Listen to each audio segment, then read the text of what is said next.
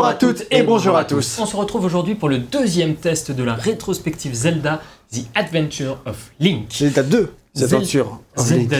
Alors, oui, Et non. mais on va voir pourquoi aussi ça s'appelle The Adventure of Link, pourquoi ça a un sous-titre, etc. Tout ça va bien évidemment être expliqué. C'est développé toujours par l'équipe euh, R&D, donc Recherche et Développement 4 de Nintendo, mais vous allez voir qu'il y a eu beaucoup, beaucoup, beaucoup de changements par rapport au premier épisode.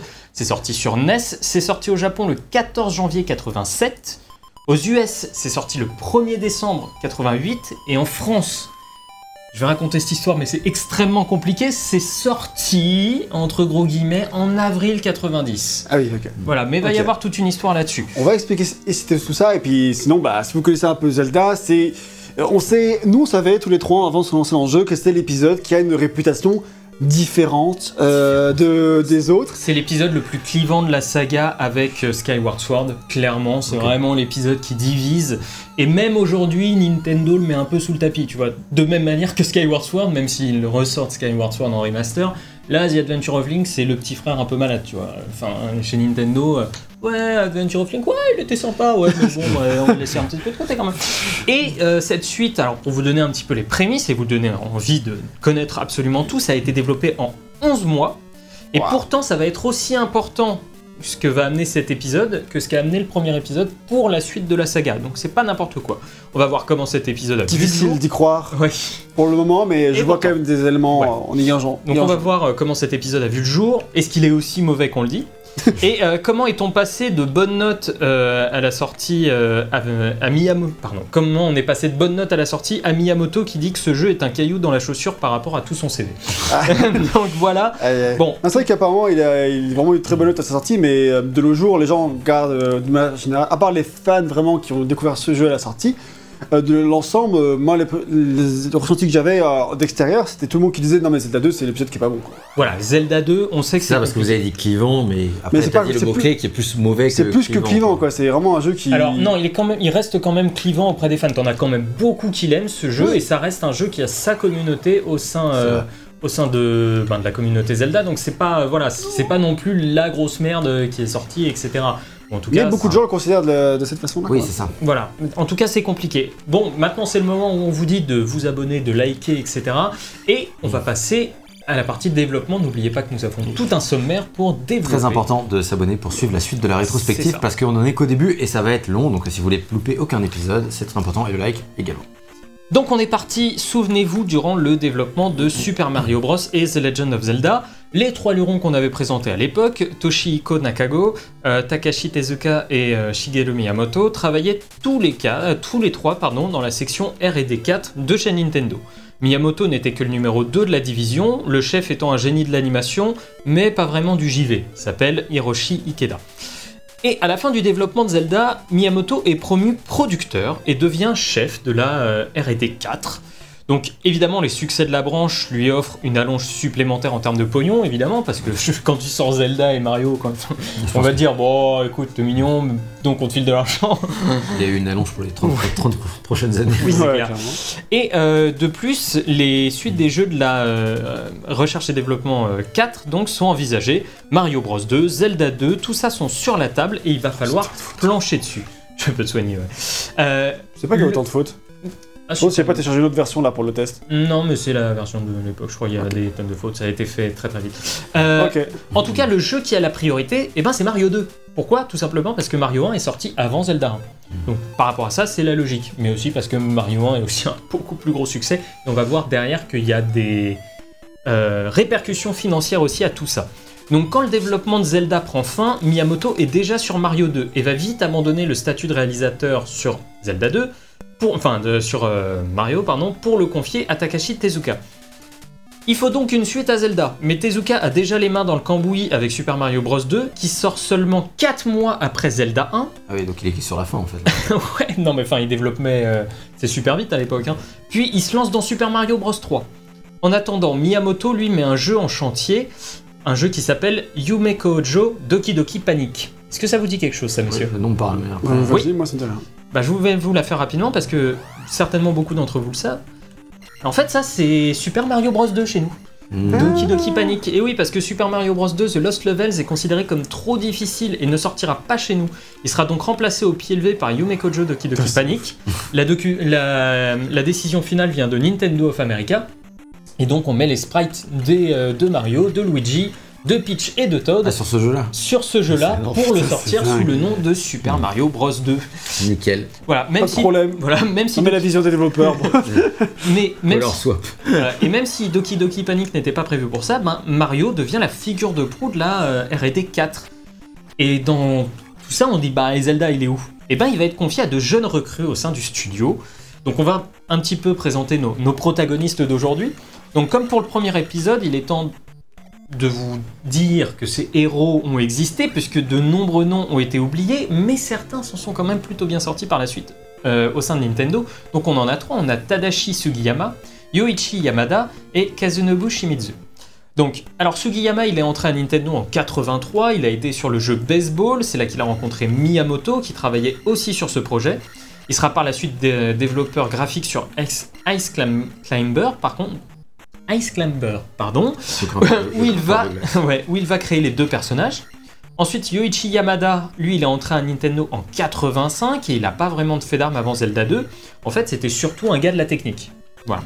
Et euh, le dernier, on a quelqu'un qui n'est pas encore connu à l'époque, mais qui va faire des émules par la suite, c'est Kazunobu Shimizu, puisque lui a rejoint Nintendo en 86. Donc Zelda 2, c'est son premier projet. Il est designer et le restera pendant quelques temps avant de donner quelques- euh, naissance quelques années plus tard à une petite saga qui s'appelle F-Zero, en Mmh. jeu de lancement de la Super Famicom Ah au. Japon. Rip. Donc, euh, pas rien non plus. Et au son, on dit déjà au revoir à Koji Kondo. Il reviendra. Il reviendra Spoiler. par la suite. Mais on accueille Akito Il avait- Nakatsuka, Il avait flairé le truc. ouais, c'est clair, qui est arrivé en même temps que Kondo à Nintendo et collabora avec lui sur Devil World, Excite Bike- Bike et Ice Climber. Donc maintenant, parlons un petit peu plus du développement, vu que voilà, vous vous On a avez nos héros, Voilà, les, héros avez de l'histoire. il faut leur histoire. Donc maintenant que les pièces sont posées, vous commencez peut-être à comprendre pourquoi Zelda 2 est si différent du premier. On a une toute nouvelle équipe, avec des anciens du- développeurs, malgré tout, du premier épisode qui étaient encore là, tu sais, des personnes qui avaient été en soutien. Et à la tête d'un projet qui va mettre 11 mois à voir le jour, seulement 11 mois. Donc, Rapide. Je me souviens plus quand c'était pour le premier, et puis, euh, mais effectivement, de toute façon, à l'époque, c'était le développement était plus rapide à l'époque que de nos jours, évidemment, mais 11 mois, ça reste même euh, pas beaucoup. Ça reste pas beaucoup et bref, la vision derrière Zelda 2 est assez floue en fait parce que euh, Miyamoto va commencer à donner des directions, à partir un petit peu dans tous les sens. Et voilà, on peut imaginer en fait que tout ce qui va se passer là, c'est des décisions de Miyamoto puisque c'était lui qui était producteur Mhm. quand même sur le jeu. Il a voulu tenter de nouvelles choses et que comme il était submergé par les projets à l'époque, il a commencé à tirer dans tous les sens sans trop savoir où aller. Mais quand on voit la direction des autres jeux de la, R&D 4, on peut s'imaginer qu'il savait également pas trop quoi faire de Zelda 2, quoi.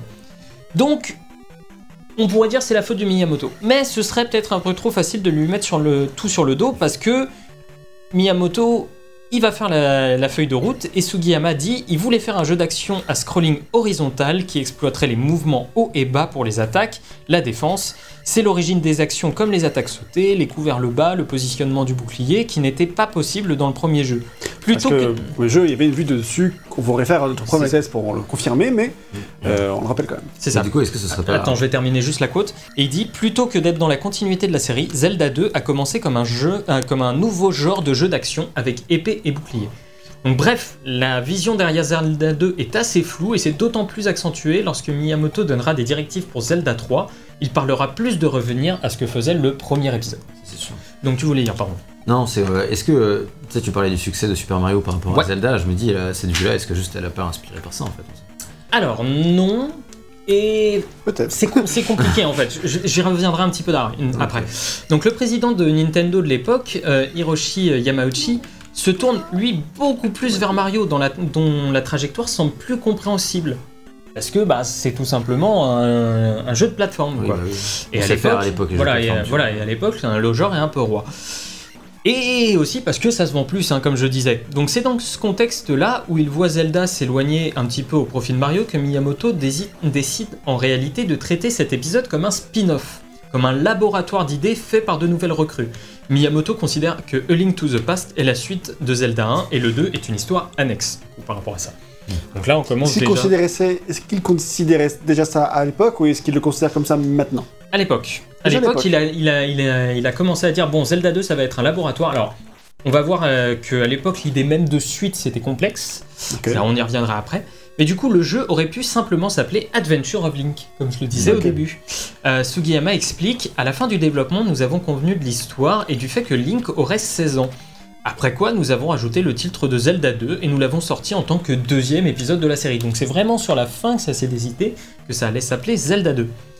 Donc, Marketingment parlant, j'imagine. donc là, vous voyez, on a des recrues où c'est pas facile, euh, les décisions partent un petit peu dans tous les sens, Ils etc. savent pas trop ce qu'ils veulent faire. Voilà, ils savent pas forcément trop ce qu'ils veulent faire, Miyamoto peut-être un peu paumé, mais ça c'est peut-être qu'une simple partie de la réalité. Parce que c'est jamais aussi facile et c'est jamais non plus la faute d'une seule personne qu'un jeu parte euh, parfois en couille.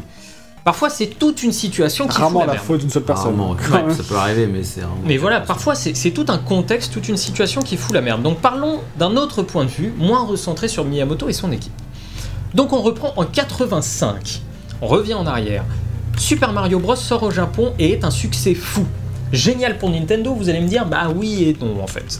Génial financièrement, mais Nintendo veut passer à autre chose avec le Famicom Disk System, donc Ah. la NES.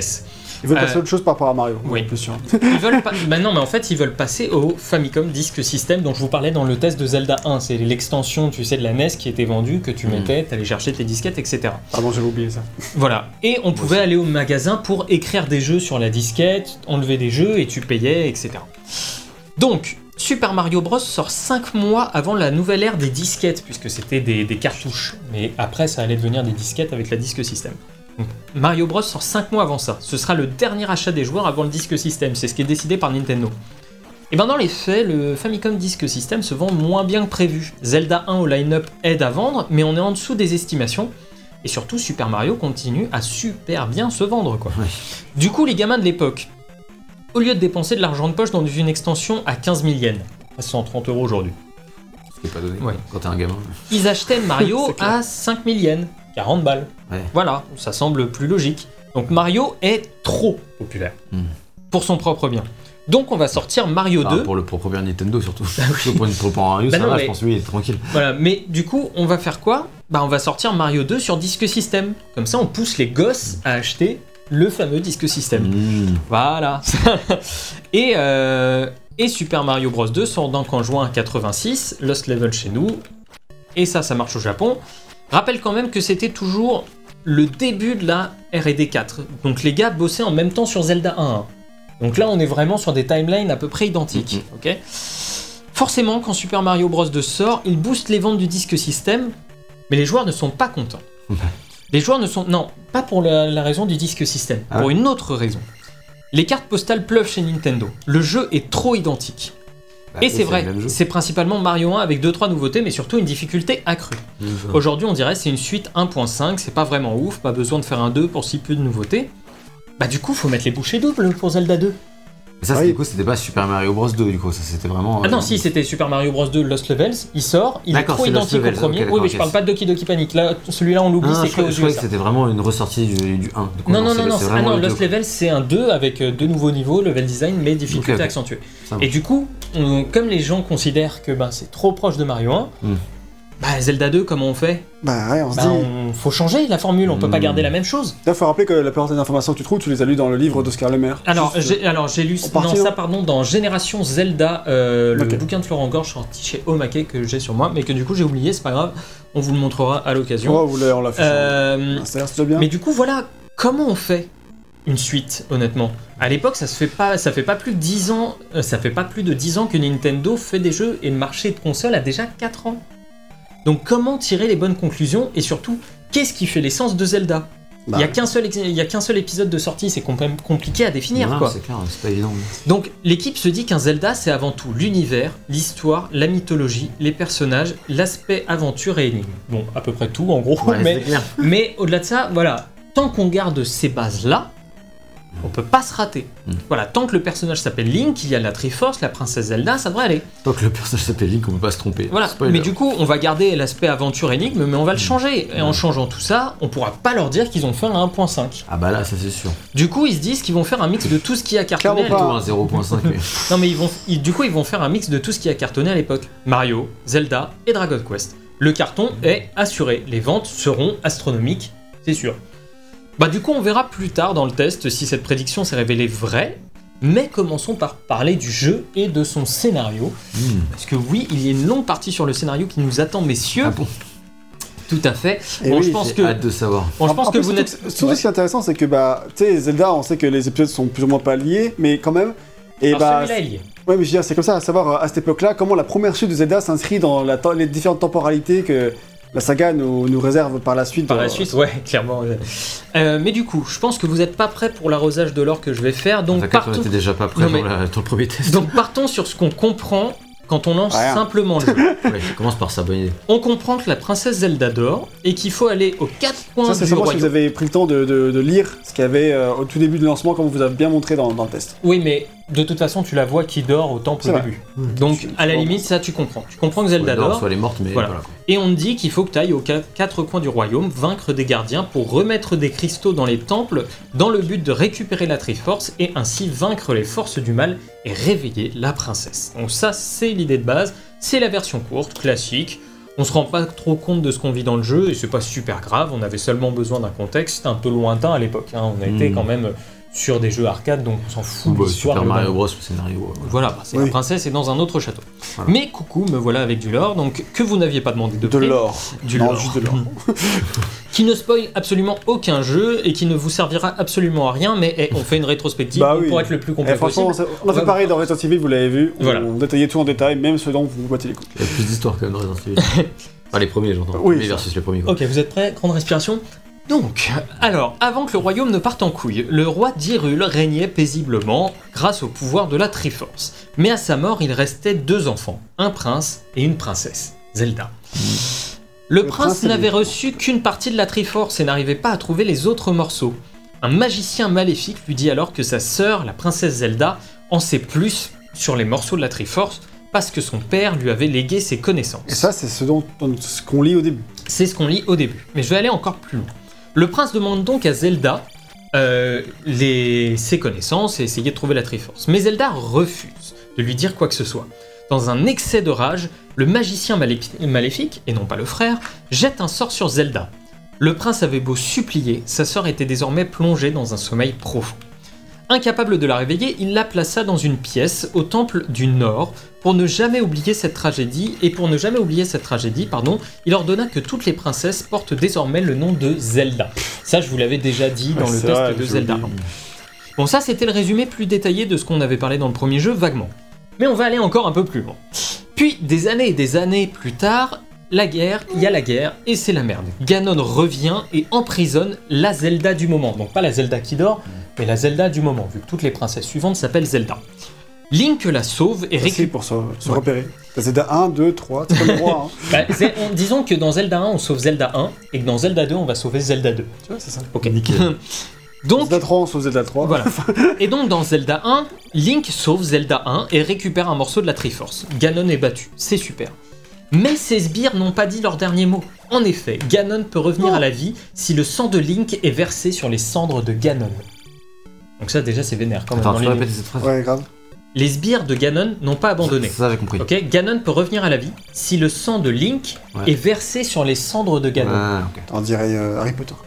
Ouais, c'est clair. Donc, des années Le- L'os de l'ennemi. Non, le sang de, de l'ennemi. Donc des années plus tard, Link a 16 ans et voit apparaître sur le dos de sa main quel l'emblème du dans royaume. Et du coup, c'est- est-ce que c'est le même Link que dans Attendez, Zelda attendez, ça va venir, ça va venir. C'est le même Link que, de- que dans Zelda 1. Donc, Link a 16 ans et il voit apparaître sur le dos de sa main l'emblème du royaume, la Triforce. Il demande alors à Impa, la nourrice de Zelda, qui lui avait demandé de sauver Hyrule dans le premier jeu, ce que ce signe voulait dire. Donc dans le Zelda 1, il avait à peu près 14-15 ans. Du coup. Mhm. Donc, il demande à Impa, la nourrice, qu'est-ce que ça veut dire, c'est quoi la merde que j'ai sur la main? Ima, Impa pardon, amène donc Link au Temple du Nord et lui montre la princesse Zelda 2, endormie depuis des dizaines d'années. Ah bon?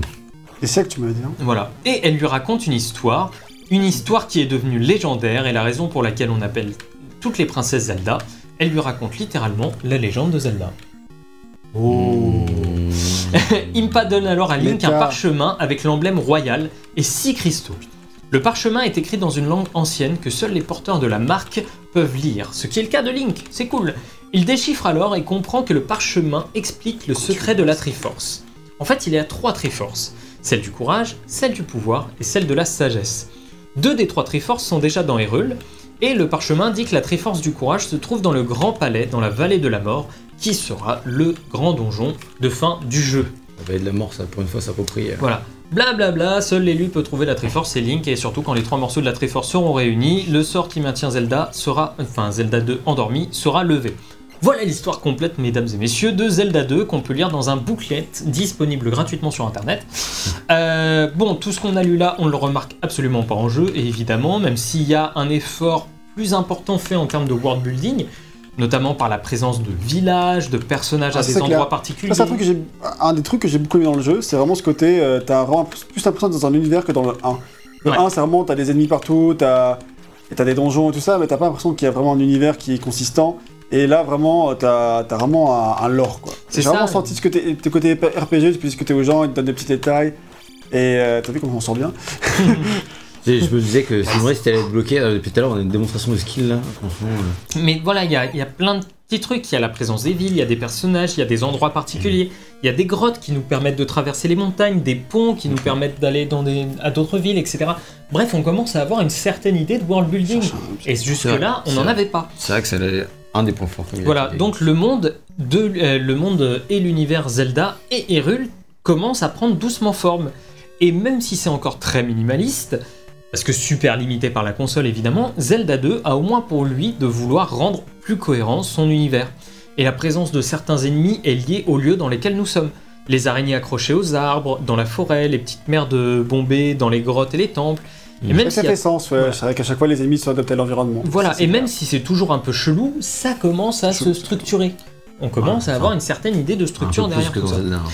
D'ailleurs, on va pouvoir parler de cette structure. Donc, on va pouvoir même parler un petit peu de l'exploration et de l'aventure dans Zelda 2. Donc, l'exploration dans Zelda 2 est nettement différente de celle de Zelda 1. Tout de suite, hein, dans, pour le scénario, vite fait. parce Ouais, que- pardon, vas-y. enfin, beaucoup de gens savent que c'est le vrai dernier boss de Zelda 2 parce qu'il est connu, tu vois. Ouais. Et je, le truc que j'ai beaucoup aimé dans, dans ce jeu-là, c'est qu'il c'est un petit peu euh, annoncé à chaque fois, à chaque fois que tu bats un boss, Mm. euh, Ah parce que vite fait en fait, parce que à chaque fois que tu as un éclair et là tu vois sur le mur euh, de, Une ombre. une ombre, tu vois, qui se dessine, qui est pas, Ouais, pas trop dévoilé, voilà. Si jamais vraiment vous êtes pas ça de gros un spoilers. Mais euh, voilà, c'est ça. Mais j'ai envie de dire, euh, et ça, je- moi qui savais déjà ce que c'était le boss, à chaque, fin de boss, je remarquais ce, ce Ok. petit ombre et j'étais en mode, ah putain, c'est. C'est sympa, tu vois. Enfin, je me suis dit pas, c'est vraiment c'est du scénario, mais à chaque fois, je me suis dit, et ça, c'est. Ils annoncent un peu le, le truc, tu vois. Petit à petit, parce que petit, plus t'avances, plus l'ombre prend forme. Et euh, dans, euh, enfin voilà, je trouve ça, ça, c'est assez cool. A des idées de, de narration euh, étonnantes pour son Non, non, mais il y a- il y, a quand même des, des trucs assez cool. Là, quand même, Euh, pas que ça. mais- non, il n'y a pas que ça. Euh, Est-ce que toi, VGM, tu as quelque chose à dire sur. euh, Non, bah, alors, en, en vrai, là, t'as t'as dit plein de trucs, mais je pense qu'il faut juste rappeler le fait que quand, Voilà. tu, joues au scénario, quand tu joues au jeu, ce que je le scénario est extrêmement minimaliste. Il n'y a, y a rien par le texte de début. Oui, c'est vraiment Et à la concept. fin, ils te disent que tu es un héros, ce qui est vrai. C'est vrai. mais pas pour, le les jeu raisons, pas pour les raisons, pas pour les mêmes raisons. Mais effectivement, voilà, c'est- c'est tout. Et puis le côté village, c'est effectivement le seul côté un peu, un peu plus poussé qu'il y a, on va dire, par rapport à Zelda 1. Quoi. Et ça, à ce niveau-là, c'est plutôt sympa. Ça donne des informations un peu sur l'or et sur ce que tu dois faire. Et, et ça, c'est plutôt, plutôt cool. Mais sinon, ça reste vraiment très, très sommaire. Oui, et, je pense, vas-y. et tout ce que tu as expliqué là, j'imagine que c'est venu des années après le jeu. Non, c'était dans le booklet. Ah, le C'était dans le qui est sorti jeu avec le jeu. Ok, d'accord. Ouais, ouais, non, non, c'est pas. Je Je l'ai je l'ai pas sorti du chapeau. Non, non, mais euh, je pensais que ça aurait, c'était genre, un- Ouais. tu sais, ça, aurait pu être Ouais. un bouclet de fan qui est sorti dix ans après, non, tu non, vois, non, où ils non, ont. là, là, on parle vraiment Oui. d'un d'un truc officiel sorti par Nintendo avec le jeu à l'époque, Ah, ok, ça illustré, etc. Enfin, ça, ça a une certaine gueule en plus. Ok. C'est plutôt sympa. Donc revenons-en maintenant à l'exploration et à l'aventure. Donc je disais, l'exploration dans Zelda 2 est nettement différente que celle de Zelda 1 pour une simple et bonne raison. Eh ben, on n'est pas sur du temps réel, à proprement parler. Mm. Puisque le jeu est découpé en plusieurs phases. Le monde extérieur, les phases de combat, les phases d'exploration en ville, les phases de plateforme et les phases de temple. Donc, Zelda 1 faisait vivre toutes ces aventures sous le même angle, en vue du dessus. Zelda 2 va opérer des, euh, ces phases de manière plus RPG. Bon, citons-le tout de suite comme ça c'est fait, Dragon Quest évidemment, euh, puisque ben voilà Dragon Quest, euh, t'es sur la euh, t'es sur la world map, tu vois Mm. du dessus, et puis il y a un ennemi qui arrive et d'un seul coup changement de perspective, t'es face à l'ennemi, etc., D'accord. etc. Enfin, c'est un RPG de l'époque quoi. Sorti quand Dragon Quest, tu sais peut-être? Euh, 85, 86. Non, non, il est sorti après Zelda. Euh, il est sorti fin d'année 86 Ok. et Zelda était en juin 86. Dragon Warrior dans mon contrée. Ouais, Dragon Warrior aux États-Unis, effectivement.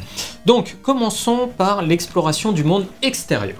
Bon, là, même si on est en donjon, on va pas tarder à en sortir.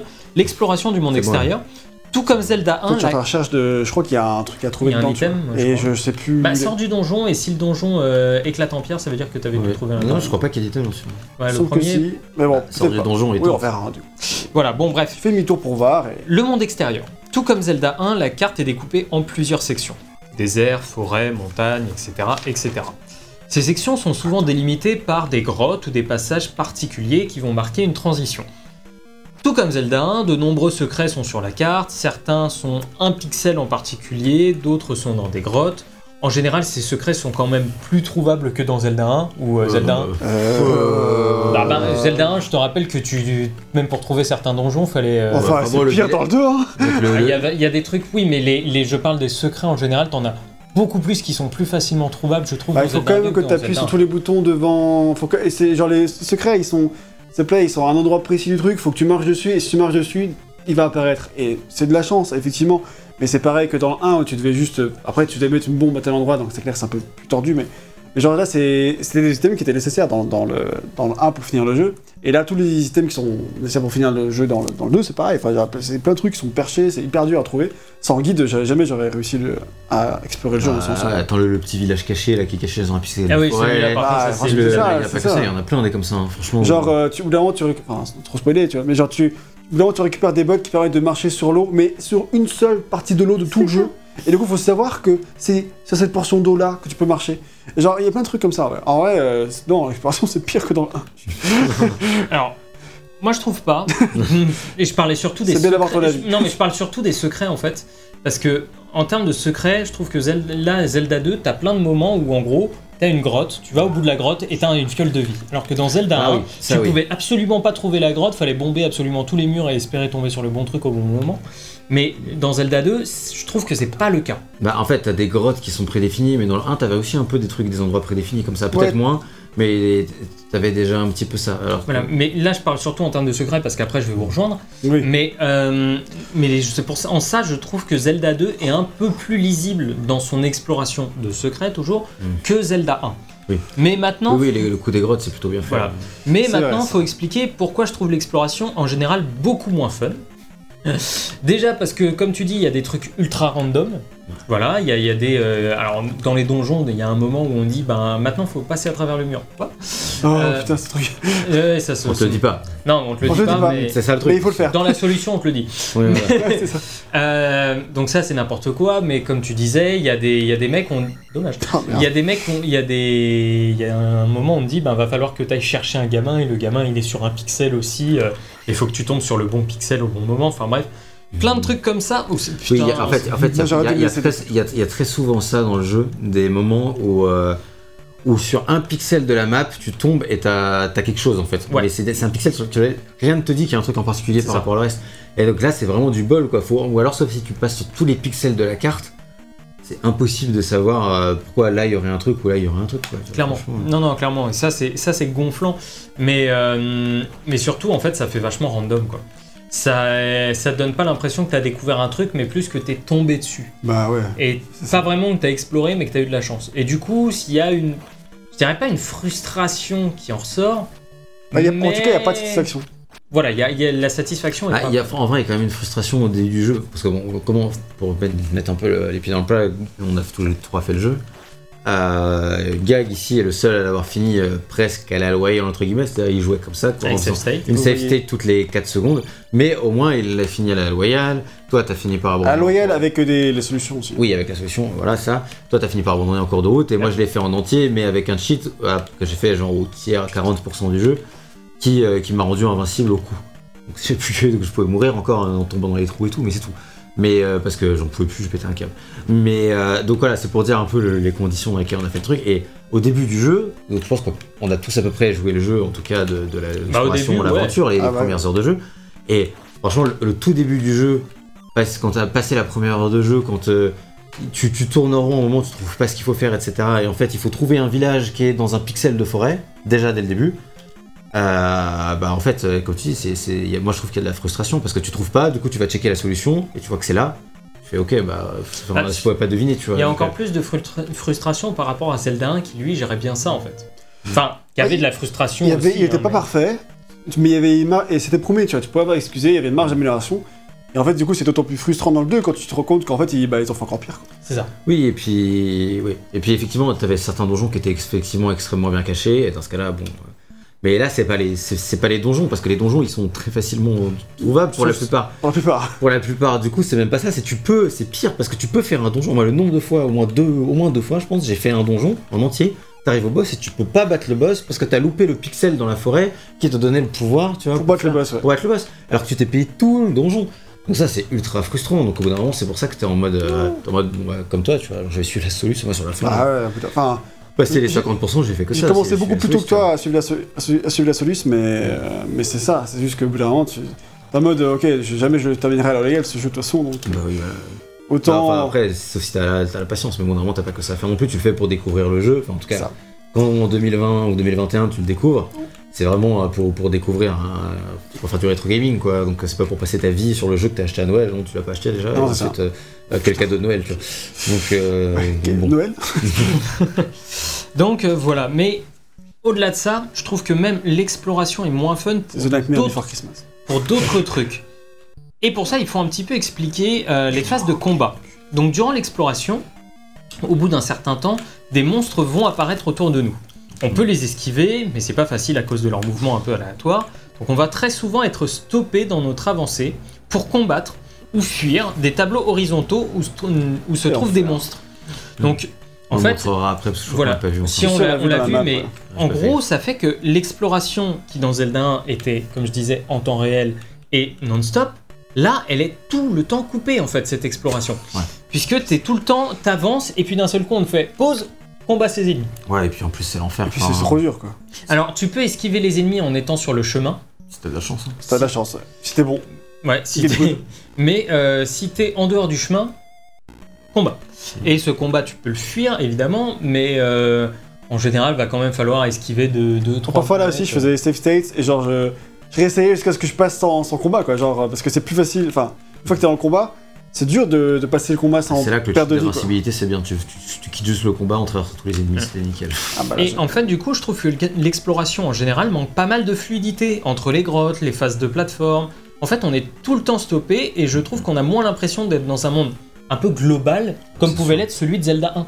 Tu vois, où certes, t'avais pas autant de caractérisation du monde, mais le monde, tu le vivais tel quel. Ouais, c'est juste qu'il n'y avait pas de village, mais sinon globalement le monde il se ressemble à part ça. hein. Oui, Voilà, c'est c'est d'accord vraiment les le villages qui font la différence parce que c'est ça, sinon le monde il avait Les dialogues aussi. Il y avait les différents dialogues, il y avait les différents biomes, il y avait quelques personnages que tu trouvais, donc euh, je trouve que sinon ça ressemble pas mal quoi. Voilà. Mais moins bien. Mais j'ai aussi trouvé des gens qui disent l'inverse, qui expliquent que ces lieux donnent au contraire plus de vie au royaume d'Hyrule, car on voit plus de tableaux, de lieux de manière, pré- enfin, de lieux de manière précise, et moins souvent euh, une simple image en 2D de la map. Ça, je suis assez d'accord quand même. En vrai, pour le, pour le Dirul, euh, Voilà, mais je trouve que en fait ça rentre directement en confrontation avec l'aspect exploration. Et du coup, il y a une certaine frustration qui naît de ça. Ouais, totalement. je ça. Et, euh, et c'est un petit peu frustrant. Et ensuite, il y a les villes. Et bah, il n'y a pas grand chose à faire dans les villes. Le but, ça va être de trouver la tu peux personne. taper toutes les nanas. Le but, ça va Faut- être de. Je peux t'aider. Tu rentres dans la pièce avec elle et hop, Et tu ressors avec toute ta vie. C'est pas ça, oui c'est ça, viens voir mon, mon remède particulier. c'est quoi le terme exact. Et en gros, le but, ça va être quand même de trouver la personne qui nous demande de l'aide, de l'aider. Elle va nous amener dans sa maison, dans laquelle se trouve un chevalier, un magicien, etc., qui va nous donner des pouvoirs pour la suite dont on aura besoin Des pouvoirs ou des attaques. Oui, euh, Voilà. globalement il y a un vieux, euh, par village. un vieux par village, un vieux magicien par village, et, euh, et souvent au moins une autre- un autre truc à faire. Quoi. Voilà. Mis à part ça, pour Parfois une renforcer. quête secondaire. Obligatoire. hein, Oui, oui, des- secondaire. bah, obligatoire. c'est ça, c'est oh là là, mon fils a disparu, il faut que tu ailles le chercher, il est quelque part dans la montagne. Ok. Euh, voilà, mis à part C'est ça. non, c'est même pas ça. C'est mon fils a disparu. Ok, cool. Mais euh, c'est faut lui ramener son fils. faut Oui, bah ça, ça à l'époque, euh, il t'expliquait pas plus, quoi. Souvent, Ouais. c'était juste, euh, Mhm. juste ça. Ça Donc- du lore, tu vois. c'est- triste. Bon, mis à part ça, pour renforcer le côté RPG du jeu et donc ces quelques interactions avec les habitants, les villes sont plutôt inutiles. Il n'y a pas d'objets à acheter, il n'y a pas d'équipement. Tout porte à croire que c'était prévu à la base, vu que c'était déjà dans le jeu précédent, mais qu'ils n'ont pas eu le temps de l'implémenter. Hmm. Voilà, je pense. Oui, c'est vrai qu'il y a une régression à ce niveau-là. Bah oui, dans, le, dans Zelda 1, tu pouvais acheter de meilleurs boucliers, tu vois, vrai, de meilleures épées. Tes flèches, tes bombes, tes Voilà, machins. et là, t'as plus, de- t'as plus de marchands, t'as plus de trucs comme C'est ça. qu'en plus, si vous voulez une dimension plus RPG, c'est clair que la monnaie s'arrête. Après, il y a- du coup, il y a- c'est vrai qu'il n'y a aucun rubis. Non. Non plus, Mais à la place, t'as un système de, compé- enfin, de compétences et de, Ouais, de level up tu après. ouais. c'est ça. Car, mais s'il du vous coup, plaît, s'il te plaît, laisse-moi t'aider. Tu viens. Bon, là, c'est toute ma vie, donc on verra. et elle est rentrée chez elle, donc c'est Trop vite. Euh, voilà. Donc, Bah, en fait. Pardon, quoi Non, rien. ok. Donc voilà, comme je disais, je pense que c'était prévu à la base, mais je pense qu'ils n'ont pas eu le temps de l'implémenter euh, correctement. Donc parfois, pareil, pour passer un obstacle, il faut se rendre dans une ville, ou pour baisser un pont, un garde va nous demander quelque chose qu'il faudra aller chercher dans l'univers, blablabla. On pourrait dire que tout ça rend l'exploration assez factice, euh, puisque le jeu nous pousse à le faire, mais par la suite, ça devient quand même une convention de jeu vidéo. Tu vois, le côté euh, ah bah pour avancer va falloir que tu baisses le pont. Bah oui, Et, oui, euh. Donc en fait, c'est juste dommage par rapport à Zelda 1, mais en même temps, c'est ce à quoi le jeu, nous a, le jeu vidéo nous a habitués un petit peu par la suite, ces quêtes secondaires euh, nécessaires. C'était pas déjà le cas à l'époque? Euh, bah non, puisqu'à l'époque c'était surtout des jeux d'arcade. Ouais. Donc euh, les jeux d'arcade. Ouais, mais tu vois, pas- genre dans les trucs- Dragon Quest, ou les, dans les types quelques Dragon RPG Quest, qui bah ouais, mais quoi. là, là c'était pareil, c'était euh, c'était le truc un petit peu euh, conventionnel de euh, bon, écoute, euh, il nous faut les 10 cristaux de trucs machin Oui, pour euh, Hmm. voilà, c'était beaucoup plus Oui. simple. quoi. Oui, c'est sûr que ça, potentiellement, c'est un des premiers jeux d'aventure qui fait ça, et maintenant, effectivement, c'est un marronnier, quoi. Tout à fait. Euh, mais surtout, je trouve que ça rend le jeu beaucoup plus linéaire.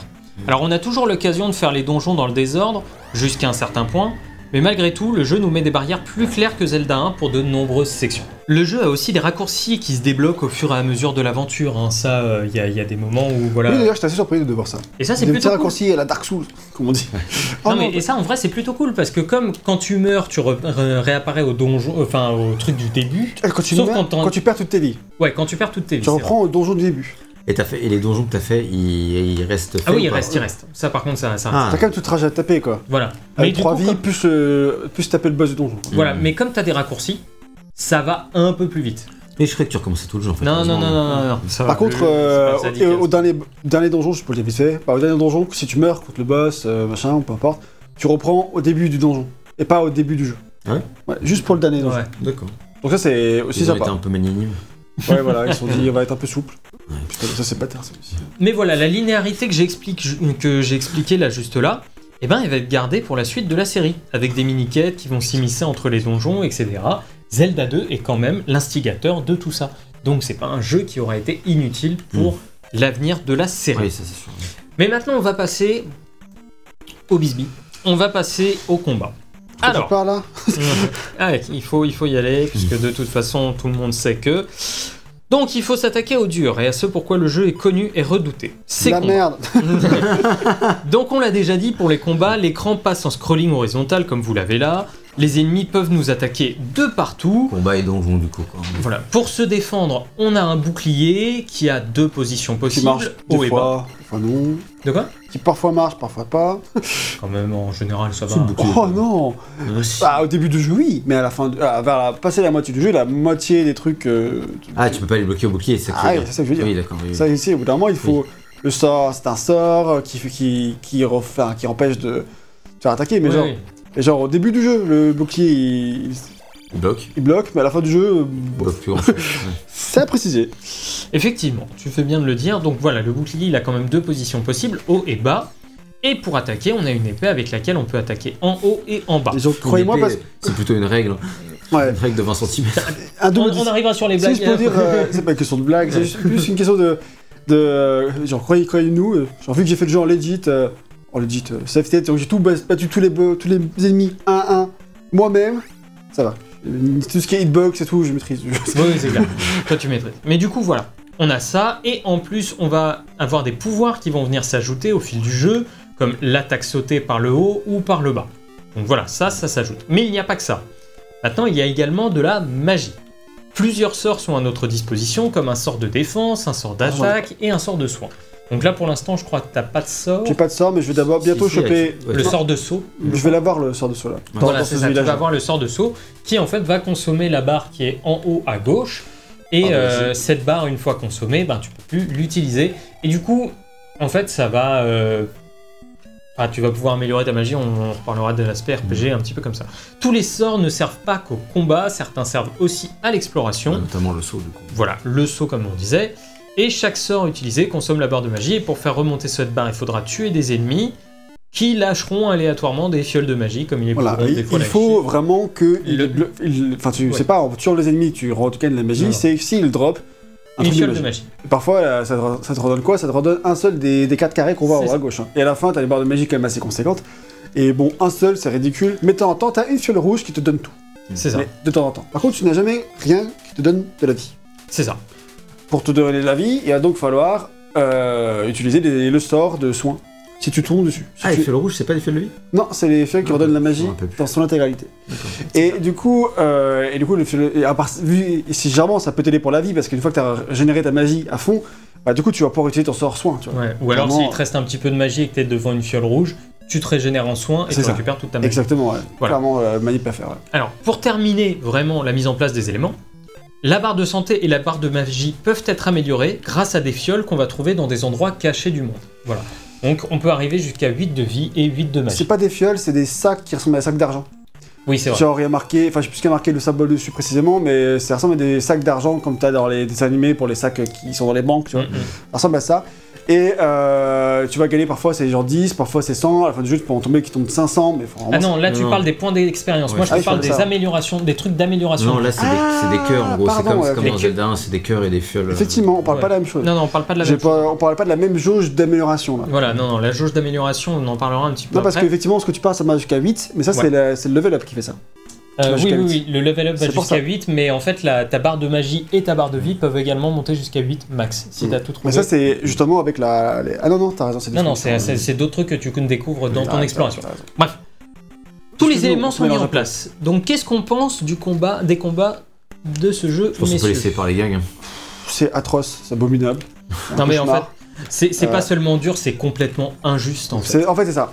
Là, en fait, ça va pas trop se voir dans ce test parce que vu qu'on est au début du jeu, quoique on a déjà vu quelques Ça, ennemis. déjà hein, largement vu. hein, On a déjà vu des combats un, un peu redoutables, mais euh, c'est rien par rapport à ce que tu as dans la suite du jeu. euh, oui. C'est qu'en fait, tu. Bah, pas en pluie, tu vois.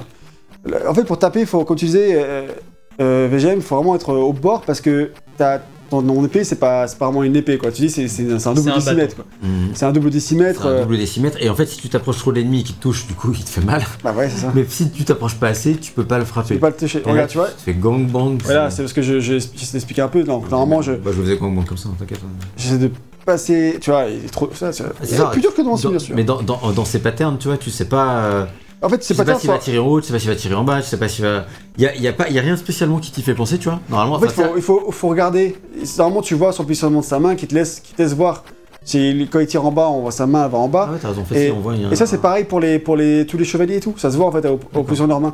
Mais euh, il le fait tellement tout le temps que en fait, euh, tu as le pas, pas, t'as pas, y a pas d'an- d'ident- d'anticipation possible. Mm. Et du coup, euh, toi, euh, c'est juste le petit bonheur de la chance, quoi.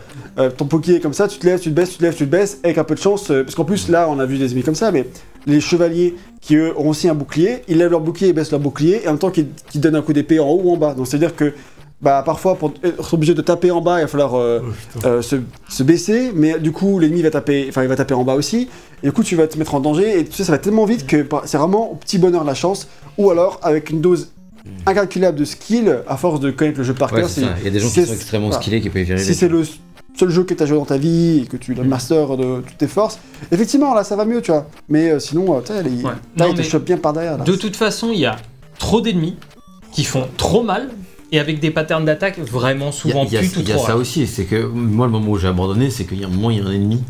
T'arrives, enfin, bah, c'est pas le seul du jeu, hein, mais c'est vraiment, t'as un pic où le mec il t'enlève quasiment toute ta vie quand il te fait un, il te fout un coup. Moi j'ai fait, mais c'est pas possible, je peux pas. T'as ça, t'as Mais attends, ça. j'étais curieux de voir la suite du jeu, tu vois, c'était frustrant. Enfin, tu vois, t'es là, mais putain, c'est impossible. Enfin, je sais pas que ça à faire de nos jours que de passer du temps. euh, C'est tellement injuste, c'est vraiment le terme, c'est que c'est. Et je, je- moi, je voudrais insister vraiment sur, la, sur les hitbox des ennemis, parce que non seulement on a Ouais, aucune- ouais. une petite portée parce que le coup d'épée est minuscule, mais en plus, parfois, tu touches, tu, tu touches, mais le jeu te dit tu ne touches pas. Oui, parce que les hitbox ça des ennemis, elles sont minuscules. Toi, t'as une hitbox gigantesque. Ouais, Genre, toi, Toi, tu te fais avec une, euh, euh, c'est- mort. Mais eux, toi, tu touches, t'as clairement l'épée, euh, tu ferais une, frame, tu fais pause, l'épée, elle touche l'ennemi, mais décide que non. C'est, il faut que ce soit à tel endroit précis et tout. Et genre, parfois, il faut vraiment être Tout corps à corps avec, contre le, l'ennemi. avec, avec le combat du boss, hein, jusqu'à ce que tu trouves la frame perfect pour, euh, pour lui mettre le coup en sautant, là, sur le boss de tout à l'heure. Bah, tu, tu, t'es- tu te faisais victimiser, tu vois. Et puis après, une fois que tu as trouvé le, le point où ça touche, par contre, bon, bah, vu que tu te débrouilles bien, tu as réussi à l'avoir. Mais Alors après, même si ça, je suis d'accord avec vous, c'était le cas tout le temps à l'époque. Tous les jeunesses, beaucoup, beaucoup, beaucoup, les Ah, trois quarts. À Zelda 1, si t'avais des ennemis, euh, tu touchais. Bah, c'était, c'était- non, dur, il y avait des moments donnés qui étaient extrêmement frustrants et je m'étais plaint de certains trucs qui étaient vraiment hardcore dans le test du C'était 1, pas vous vous souvenez quoi. Mais, c'est non. incomparable à ce que Oui, j'ai oui. vécu dans le Mais là, je parle vraiment des, des hitbox où tu touches mais tu touches pas. Ça, c'était Oui. monnaie courante à l'époque. Mais là c'est vraiment un stade euh, et qui est d'autant Ah oui. plus visible Ça, ouais. puisque l'ensemble est hyper hardcore. quoi. Oui, et surtout parce que t'as des ennemis vraiment tout le temps partout. Tu vois, Zelda 1, tu savais que tu rentrais dans un tableau, tu savais que t'allais avoir des ennemis. Là, c'est vraiment. Tu te balades dans le monde, tu peux avoir des. Enfin, les ennemis, tu vas te les taper. Alors que Zelda 1, c'était beaucoup plus facile à esquiver en général la moindre confrontation. Tu savais que les mecs, ils allaient tirer en ligne droite, alors que là, les ennemis dans le monde, ils vont te tomber dessus. Et puis après, c'est ben tiens, esquive les 5 boulettes qui En fait, t'arrivent ça, de ça partout. donne sur vraiment l'impression. euh, Enfin, moi, ça m'a vraiment donné l'impression qu'il y avait zéro Matrix. Donc, les Matrix, c'est ce qui fait que Mario. euh, Toutes les règles. les- toutes les règles qui font que le saut de Mario il est bien calibré, etc. Enfin, et que tout est bien calibré dans ton jeu. Et là, j'ai vraiment l'impression, typiquement, quand les ennemis ils pop, tu vois, sur la, la carte, t'as vraiment l'impression que ça pop n'importe comment. C'est En vrai. fait, j'ai l'impression que c'est random Ah oui, le jeu. random. Random le jeu. Mais vraiment, c'est-à-dire que. Et Il y a quand même des règles en game design, même si je suis pas game designer, qui, qui font en sorte que le random il doit être utilisé avec parcimonie et au sein de d'autres règles de design, tu vois. Et là, vraiment, c'est t'as l'impression que tout est random, quoi. Qu'on te met des ennemis euh, Alors à qui bougent de manière random, qui t'attaquent de manière random, tu vois, t'as l'impression qu'en gros, encore une Là, fois. le mec, il a, il a 5, attaques, et qu'on fait un random entre les 5, et hop, et qu'il en fait une toutes les demi-secondes, et peu importe lesquelles, et que du coup, c'est totalement injuste, parce que selon les patterns de random que t'as, et Bah, t'es baisé. Et bah, t'es, soit, soit ça peut aller, soit ça peut ne pas du tout aller. tu Et je veux parler d'un autre truc aussi, en plus du un truc de random et tout, qui est complètement vrai et qui pourrit le jeu complètement. Mm. C'est que. Il y a un truc qui est prédictible par contre, c'est que euh, l'ennemi en fait il déplace en même temps que toi. Regarde, si tu, je m'avance, il recule. Et bon là, je me suis pris un coup, mais. euh, si, euh, si je m'avance, il recule, et si je, je recule, il avance, tu vois. Et ça tout, tout le temps. Peut-être que vous voyez pas en bas à droite. Si, si, c'est ça... bon. Non, je crois pas Ah qu'on non, voit ça l'ennemi. va pas, vas-y, on- C'est- Hop, Mais euh, le- voilà. Genre là, si j'avance, il recule et tout ça, tu vois.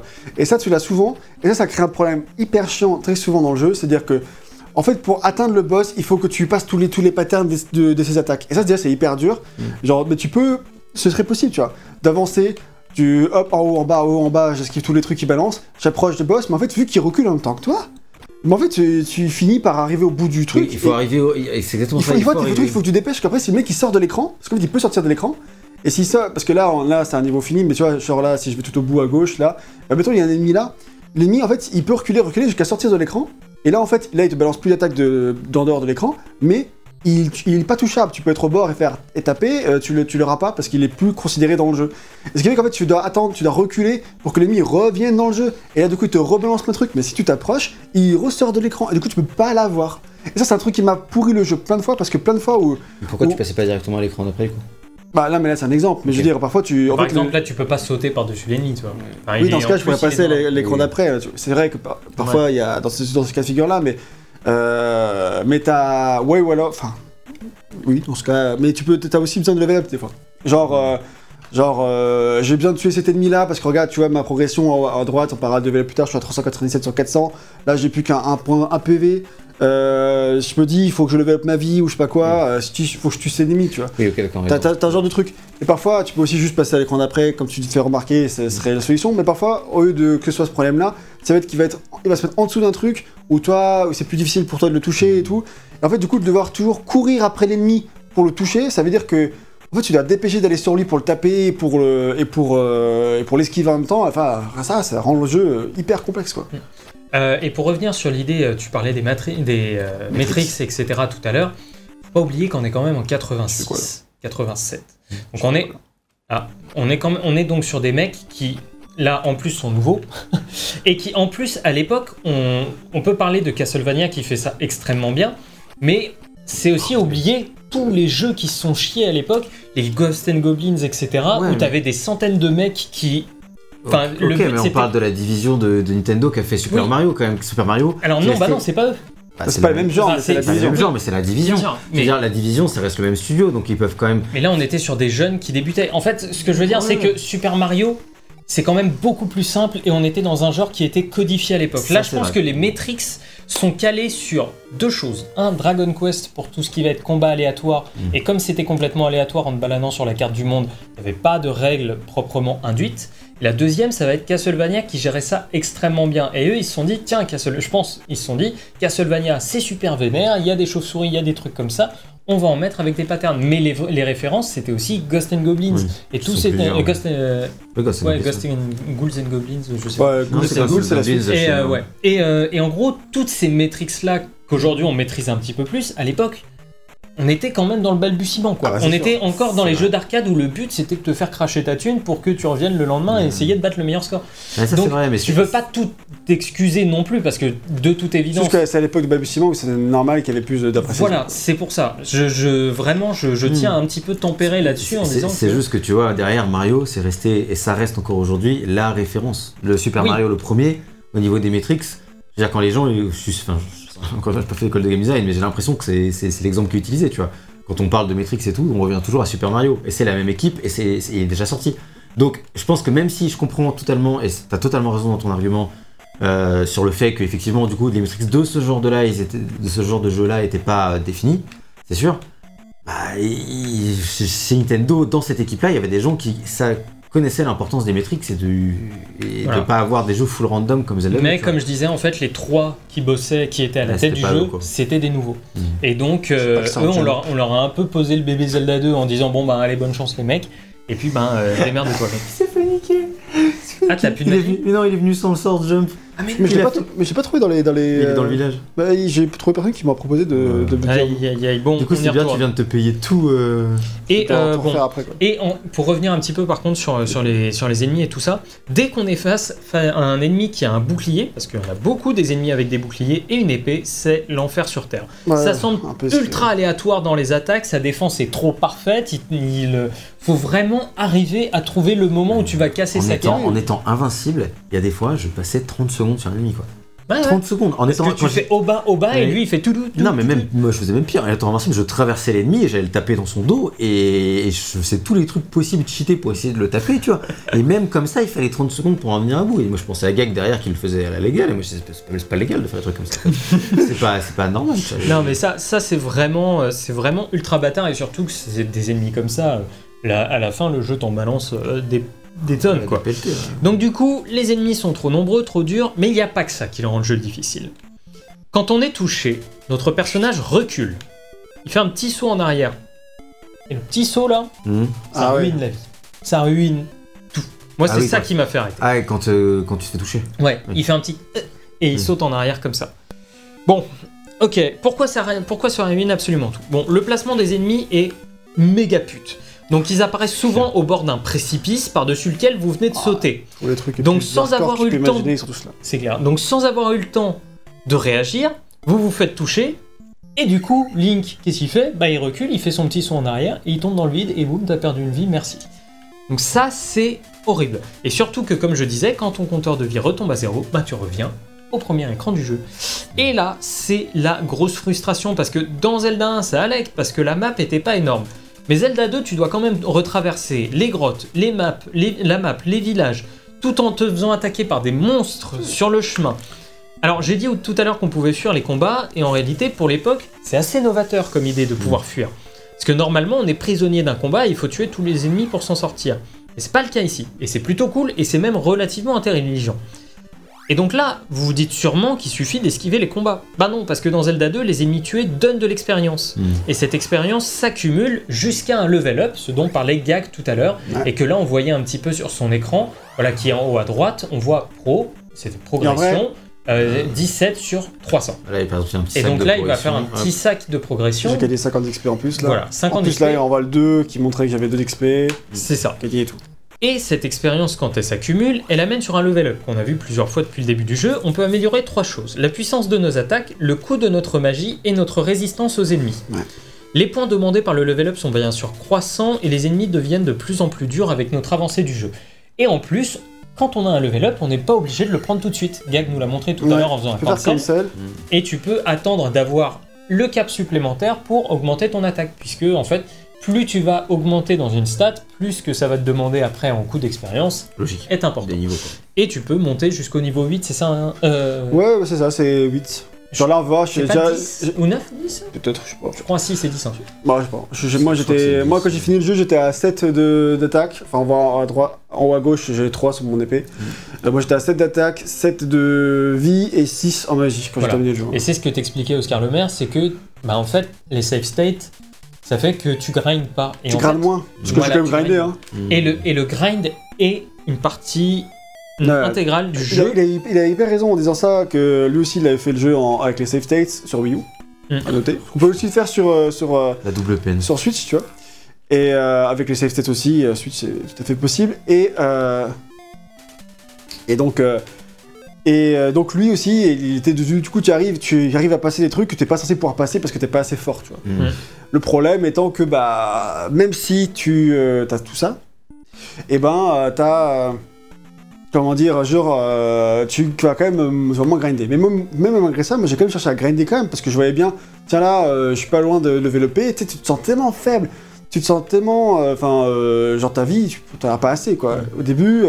T'as clairement pas assez de vie, tes attaques elles, euh, font clairement pas assez mal, tout ça, et du coup tu te dis, euh, il faut que je level up quoi. Enfin, je, je vais lever le P euh, un petit peu. Tu vois, tu passes pas du temps à vraiment grinder pur et dur pendant 20 minutes, mais euh, parfois ça m'est arrivé au tout début du jeu en tout cas, à grinder un peu. Genre là, gagner 300 d'XP pour lever mon, truc, c'est possible que je l'ai fait, tu vois. Pas forcément ces zones-là où les ennemis ils gagnent 2 à chaque fois, tu vois, c'est hyper long. là d'ailleurs, si tu vas dans la grotte en bas à gauche, t'as une fiole de vie. Ouais. Enfin, qui va augmenter ta vie.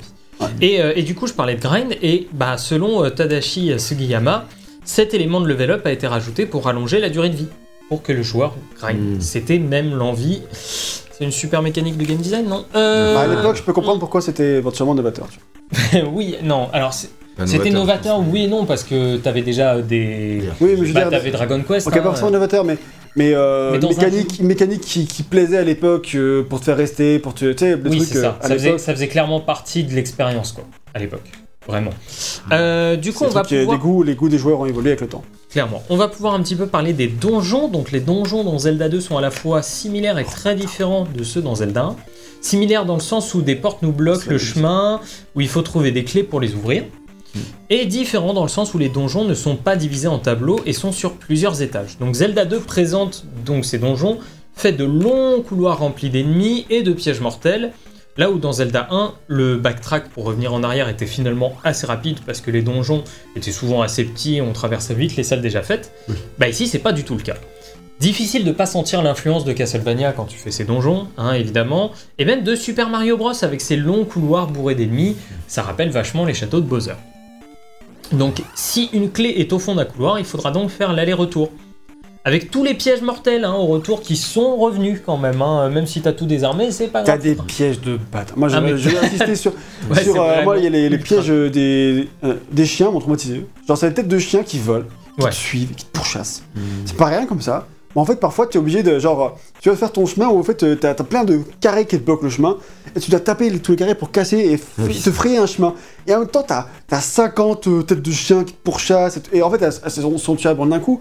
Mais en fait, t'as tellement qui te tapent de, qui te bourrinent que tu dois genre taper pour faire un chemin, euh, tu- tuer la- le truc derrière, en haut, en bas, sauter si c'est possible. Enfin, Et puis si la tête de chien te touche alors que t'es au bord du précipice, tu tombes, tu meurs. Enfin, ouais, bref. plein, plein de trucs comme ça. Enfin, genre des trucs, euh, ouah, c'est c'est- c'est d'une violence. Voilà. Et C'est- d'une violence. Et le truc dans tout ça, eh ben, c'est que c'est pas très intéressant à jouer. Tout semble, place- pla- pardon, tout semble placé de manière perverse pour maximiser le nombre de morts du joueur. On a vraiment l'impression que le jeu est contre nous. Et ça, c'est un vrai problème mais en général. c'est l'impression que le jeu joue contre nous. c'est- Mais, mais c'est un fait.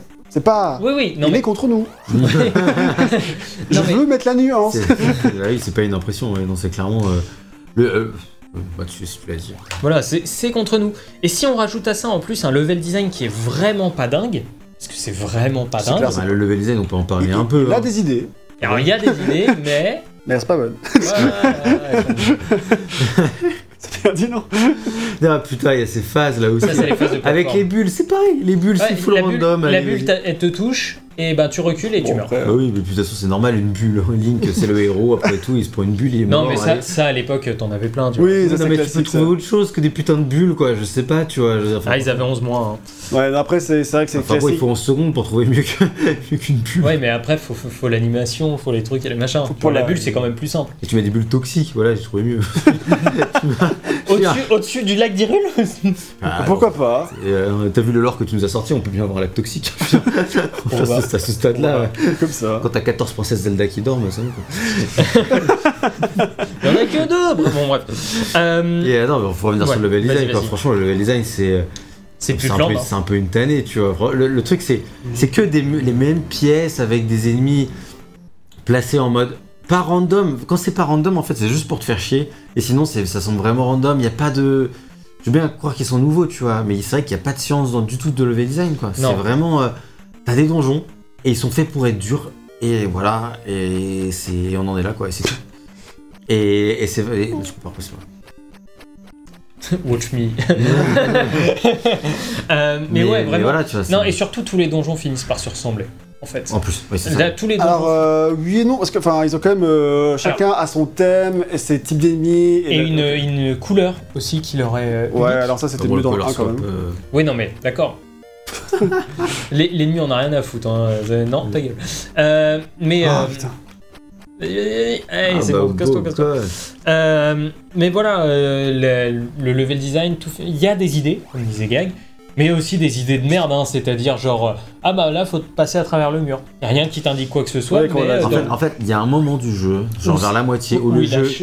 il dit Ok, j'en ai plus rien à foutre. Non, mais tu sens qu'ils avaient plus Faut le temps. quoi. passer à. Ouais, mais t'as plus le temps de quoi? Faut Ah. passer à travers un mur pour aller. Pourquoi faire il y, a un vi- il y a un village qui est caché. Si tu coupes l'arbre ici, alors déjà t'oublies que tu veux couper les arbres sur la map, mais bon. Euh, et, et que des trucs comme ça, ou alors il faut se mettre euh, entre euh, trois poteaux et jouer la mélodie, euh, machin truc.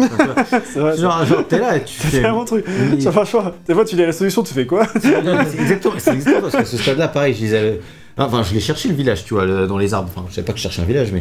je Cherchais un truc. Je cherchais un truc, je trouve rien. Je suis bon, au Puis tu vois, je regarde la- le walkthrough et je vois le mec qui va là. Puis là, il y a un village. J'avais même pas remarqué. Je fais, mais qu'est-ce qu'il fait pour qu'il y ait un village tu vois et, Il a juste appuyé sur A. et bon, là, je parlais pas que du level design des donjons, c'est le design général. Ouais. Mais c'est pareil, c'est le même niveau de délire dans les donjons, quoi. Puis, tu, tu- puis les patterns des boss.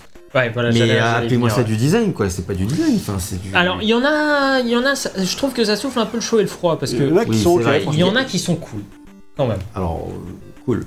Ah, Moi j'ai bien aimé Thunderbird. Petit boss Thunderbird. C'est le boss de fin. euh, Enfin, pas l'avant-dernier Le premier boss de fin. Premier boss de fin. Moi, j'ai pas aimé du tout. Bah franchement, il est, je l'ai trouvé assez honnête. Je l'ai battu assez J'ai vite déjà. galéré à trouver sa hitbox. Bah ouais. Déjà, moi, je suis arrivé à lui, je crois, sans avoir le, le pouvoir. Donc, euh, Ah donc oui, euh, j'ai dû remonter, j'ai dû remonter. Ça déjà, Donc bon. déjà, euh, j'ai dû remonter tout le truc, euh, tout le donjon. Tu maximises pas tes chances là en même temps. hein. Tu- comme ça. c'est celui-là aussi, c'est un autre, mais il y en a un, il y a un de Moi je pense à Stan, tu regardais la solution, t'avais quand même dû récupérer. Ouais, peut-être alors, mais c'est un autre, un autre boss alors où je suis arrivé. Donc voilà, je trouve en général que les boss ça souffle le chaud et le froid. Il y en a certains que j'ai bien aimés, il y en a d'autres qui m'ont un petit peu plus gonflé. Euh, dans l'ensemble, c'est pas fou, hein, mais ça va quand même. On, on se débrouille. Non, t'en as vraiment des, des mauvais. Ah oui, t'en as des Faut mauvais. dire, hein, euh, franchement, il y en a qui sont vraiment pas bons. Enfin, genre, euh, c'est parce que c'est des trucs, euh, c'est encore une fois des. euh, Ils vont trop vite, ils ont des En- patterns en fait- trop en- en bâtards. fait- En fait, c'est les idées, c'est c'est un peu la vie générale sur le jeu, tu vois, c'est que. Il y a des idées qui sont correctes, tout, enfin, pour un jeu comme ça, à l'époque, ça semble logique. Tu vois, par exemple, le fait de devoir taper dans la tête du cheval tout à l'heure, là, le cheval en armure, Ouais. parce que il a eu pas d'armure sur la tête, il a pas de casque, ok, c'est cool. plutôt. Enfin, c'est plutôt, ça me semble plutôt correct. Ouais, euh, c'est classique, mais ça passe, ça fait le taf, pourquoi pas Mais le problème, c'est sa hitbox, tu vois, et, et la hitbox qui est complètement claquée, il faut viser le- la pupille de l'œil, là. Et, euh, et à cause de ces trucs-là, en fait, moi, tous les boss, enfin, franchement, il n'y a pas un seul boss sur lequel j'ai pris du plaisir. hein. J'ai C'est. pris du plaisir. Oui, Je me suis inquiété. On demande pas si on a pris du plaisir, on demande si les boss étaient bien. euh, étaient Non mais de, de ma- de- du, coup, du coup, je trouve qu'ils sont, je, je, je trouve pas qu'ils soient bons. Je, je trouve qu'il y a quelques bonnes idées, mais que dans l'exécution, ça fonctionne pas quoi. À cause Je trouve qu'il y a quelques boss sympas, tu vois. Après, ça peut comme le 1, le 1, j'ai pas trop aimé les boss non plus, tu vois. Mais Là, j'ai trouvé les. Il y a des quelques boss. Peut-être le boss serpent était relativement cool. Après, c'est aussi parce qu'avec les save states, ça se fait, ça se fait calme, tu vois. En fait, le 1, il y avait aussi euh, parfois certains boss où tu pouvais faire de manière différente. Genre euh, le truc à 4 têtes, tu pouvais soit mettre une bombe pour tous les, les exploser, tirer à l'arc, etc. Il y avait cette possibilité d'action. Et puis dans le 1, généralement, les boss en vrai, ils se faisaient quand même euh, relativement facilement pour ce moment où tu avais trouvé leur faille. Du coup, les boss, c'était des sortes d'énigmes. Il fallait trouver euh, comment faire pour les Ouais, battre. et après, il fallait un peu de skill. Voilà. Et, euh, Là, il y a un peu ça dans le sens où il faut trouver la hitbox. et une fois que tu as trouvé la. Mais une fois que tu trouvé la hitbox, il faut brûler le mec. Et du coup, c'est beaucoup moins fun quand même, je trouve. Ouais. Non, non, mais je suis d'accord. Bon, bref, dans l'ensemble, je trouve que les, Zel- les donjons de Zelda 2 sont décevants et surtout beaucoup moins fun à parcourir. Et même encore moins lisibles que ceux de Zelda 1, puisque Zelda 1, t'avais une map. Et que C'est vrai, Zelda, ça. Zelda Mais 2. Faut euh, rep- Alors, déjà, faut savoir que du coup, moi, j'ai pas eu tout fait le jeu en cherchant à naviguer dans le donjon, en cherchant l'ordre par moi-même, en m'a- en apprenant à me repérer. Euh, parce que j'ai suivi la solution. Clairement, ça a été mon, mon- mon- défaut dans l'idée de, de- en tant que gamer pour bien juger le level design du jeu. Mhm. Mais euh, du coup, euh, bah, en faisant ça, tu, tu niques un peu le truc, tu vas directement dans le bon- Voilà. bon endroit, dans le bon bon ordre. Mais c'est vrai que sinon, c'est un galère pour se repérer dans ces Ah, machins. oui. Quoi. Tout se Ah oui. ressemble. Euh, vu que t'as pas de carte, euh, et puis que t'as les, des les donjons à la fin, étages. t'as t'as un t'as ascenseur qui t'emmène au, pro- au moins 1, puis il faut aller à un autre qui t'emmène au moins 3 pour trouver un autre qui t'amène au moins Ouais, 2. c'est un délire, hein. Enfin, c'est- c'est c'est trop chiant. Et le fait de pas avoir de carte ni de compas, c'est vraiment méga relou. Mais il y a quelques trucs que Zelda 2 fait mieux que son aîné. Ah, Déjà-. Déjà, bon le- il y a le bon nombre de clés par donjon, ce qui change par rapport au premier épisode. Alors si on, si on avait de la chance, on peut quand même emmener des clés d'un donjon à l'autre si on a pas si on a trouvé le bon chemin. Mais c'est pas euh, mais c'est un pas dans la bonne direction. c'est- En vrai, bah, je sais pas, c'est une qualité de ses défauts parce que dans le 1, effectivement, tu pouvais être bloqué, mais généralement, quand même, t'avais quand même plus de clés. Enfin, je- perso, j'ai eu aucun problème de clés dans le premier. Et si jamais tu galères, tu fais quoi? Tu vas au marchand, t'achètes des clés, tu pars dans ton donjon et t'es safe. Ouais, si mais seulement part- on pouvait faire ça là, mais ce serait vachement moins relou parce qu'il y a des fois, tu dois te payer toute une partie de donjon ultra hardcore pour choper une putain de clé pour pouvoir progresser. Alors que si tu t'avais pu acheter des clés comme c'est le cas dans Zelda 1, bah tu pourrais bypass des parties. et Juste à la toute- plus agréable. Juste Ouais, à la mais toute le- fin du le jeu, but, c'est pas de tu... toute fin du jeu, tu trouves un item qui ouvre toutes les portes. Oui, mais ça sert plus à rien quoi. Mais c'est tout à fait ça. C'est juste pour le dernier donjon en fait. Ouais. Oui, c'est ça. Euh, mais moi je trouve quand même que c'est non seulement un pas dans la bonne direction parce que je trouve que ça leur permet déjà de mieux maîtriser leur level design, surtout pour la suite qui va venir. Ça c'est sûr, mais bon. et, euh, et ça leur sert. Mais surtout, l'autre pas dans la bonne direction, c'est que, euh, en fait, quand tu as tout fait dans un donjon, ce dernier se transforme en pierre. Il se ferme. C'est vrai que Tu c'est ne ça. plus y retourner. Ça évite de revenir inutilement si. Tu crois que t'as raté un truc Voilà. ici, en fait non. c'est ça. Là, si t'as oublié un truc, le donjon est encore là. Et tu sais que t'as Et le moment où t'as ramassé le dernier, l'objet et tué le boss, le donjon se transforme en pierre et c'est fini. Et si tu retournes, genre t'as as battu le boss, il te manque un objet dedans, et du coup tu retournes dans le donjon, est-ce que Mm. tu dois retaper le boss? Ah non, non, non, bien sûr que non. Bah, ça aurait pu. Pourquoi bien sûr euh, Je sais pas moi. Non, non, non, non, les boss, euh, les boss Non, parce qu'en fait, quand tu récupères l'item, après tu peux juste sortir de. Ouais, c'est ça. T'as une autre sortie quoi. Bah, Oui, t'as la ça- sortie, l'entrée. Donc en euh, fait, t'es pas obligé de, toute façon, t'es pas obligé de repasser par. un-. Donc voilà, l'heure est- l'heure de conclure sur le gameplay en général. J'ai noté très simplement, il y avait des idées, c'est dommage que ce soit trop dur et mal géré. Bon, franchement, moi j'aurais bien aimé, le- j'aurais vraiment, euh, je pense, vraiment beaucoup mieux aimé le jeu si tout simplement. euh, T'avais de la longe. T'as Déjà rien que ça, genre euh, le, le double. Ou je pas, Peut-être t'es pas le double. mais un. Genre, euh, ouais, clairement, euh, rien que des meilleurs hitbox et des patterns un peu moins rapides et, et bâtards. rien que ça, en fait, je pense que déjà on pourrait ressortir, il, il toucherait un petit peu certains métriques, etc., je sais pas quoi, dans les codes du jeu, et il pourrait facilement rendre le, le jeu beaucoup plus agréable, en seulement en 2-3 clics. Mhm. Et là, rien que ça, ça rendrait le jeu vachement plus fun, quoi. Et, et c'est ça qui flingue tout le jeu. Il y a plein d'autres défauts dans le jeu, mais sans ce gros défaut essentiel, le jeu il aurait pu être euh, genre pas parfait, mais très sympa. Mais euh, ça, ça te rend l'expérience. Mais moi, le nombre de fois où je, je te demande, mais est-ce que je vais continuer ce jeu parce que c'est juste trop, marre. c'est, c'est- j'en j'en peux plus quoi. Genre, c'est trop chiant. J'en peux plus de, de, de passer, tu vois, là, 30-40 secondes par ennemi pour esquiver ces trucs, 40 minutes. pour esquiver tous ces patterns et pas trop me prendre de points de vie parce que T'en euh, as besoin pour parce la que j'en ai besoin pour la suite. euh, Enfin, stop quoi. Enfin, c'est- trop chiant quoi. Et euh, tu, tu fais que souffrir. Genre Alors, là, on n'a on pas parlé du fait que euh, Link qui peut balancer son épée quand il a toute sa vie. Quand il a, oui, vie pleine, c'est comme dans Zelda. hein. Mais, mais voilà, c'est ce que j'allais dire. Mais en fait, très rapidement, la quasi-totalité des ennemis du jeu sont insensibles à ça. Et ça, c'est bâtard. du de coup, ouf, du quoi. coup, c'est ultra bâtard parce que Parce que eux, ils ont des trucs qui te balancent et ça te touche, mais toi, tu l'as pas. Toi, tu vas te faire niquer. Et ça, et ça c'est c'est pareil, ça fait partie des trucs qui font que, que le, le jeu, t'as l'impression que c'est un jeu qui fait par des gens qui détestent les joueurs, ou euh, à un point où il, il- les agresse, tu vois. C'est c'est une agression envers le joueur constante, où, où t'es constamment faible et où constamment euh, t'as un pouvoir parce que t'as toute ta vie, c'est cool, et bah dès, euh, dès que t'as passé les deux premières heures de jeu, il te servira plus jamais à rien presque, tu vois. Et que des trucs comme ça qui font que, comme tu l'as dit, le jeu pourrait être beaucoup beaucoup plus agréable facilement. Alors tu mets, tu mets une meilleure allonge, tu dynamises un peu le truc, un peu les coups, et, euh, et même tu peux même laisser les patterns comme ça à partir de là, si le jeu est un peu plus réactif, ça C'est restera ça. pas un jeu de dingue, mais ça restera déjà, déjà ce sera plus agréable quoi. Et, euh, Ouais, il a pas envie d'être agréable. et c'est ce qui fait que, que comme qui disait quoi Miyamoto, que c'était une épine dans le pied, mais c'est...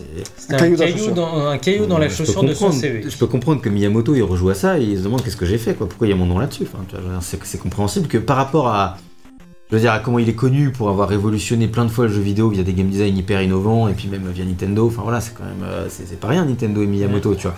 Genre c'est totalement indigne euh, en- à, à tous les niveaux en termes de game design d'un Miyamoto et d'un Nintendo, tu vois. Ah, c'est ça. Là, c'est une erreur de parcours, mais certains sont pas d'accord, bien sûr. Mais bon, c'est quand même de la vie générale une erreur de parcours. Et, et ça arrive. Mais c'est vrai que bah, ça, ça- je comprends qu'ils disent que ça fait tâche sur ton CV, quoi, franchement. Bah, ton CV est tellement parfait aussi. Ah oui, bah, du coup, ça C'est vrai. clair. Et puis, c'est pas une petite tâche. Bah, Renverser son pour, café, genre. Oh non ah, pour certains, ça en reste une, euh, Ils une sont- acceptable. Ils sont nostalgiques, c'est tout. Parce que, oui, mais il y a aussi parce que mine de rien, ce jeu tente quand même des choses. C'est vrai que ça, on ne l'a pas dit, mais Oh, On Euh, l'a dit quand même. non, mais il tente des choses en termes de tout. C'est-à-dire que pas qu'en termes d'exploration, en termes de combat, etc. C'est un jeu qui aussi quelque part, je trouve, à la fois a une identité et en manque. Donc en fait, voilà cette espèce de d'identité qu'il a sans avoir. Je trouve que ça, fait un- ça en fait un jeu unique et surtout un, un objet d'analyse assez fascinant sur comment une suite d'une telle saga qui, selon beaucoup, n'a pas énormément d'erreurs sur le CV, comme tu Oui, disais, hein. Comment en fait c'est peut-être ce jeu-là qui a permis de faire en sorte que la suite est devenue ce qu'elle est. C'est vrai, dans le sens où tu es- évites de reproduire ces erreurs. Voilà, c'est que on a, ils ont dit, on a tenté.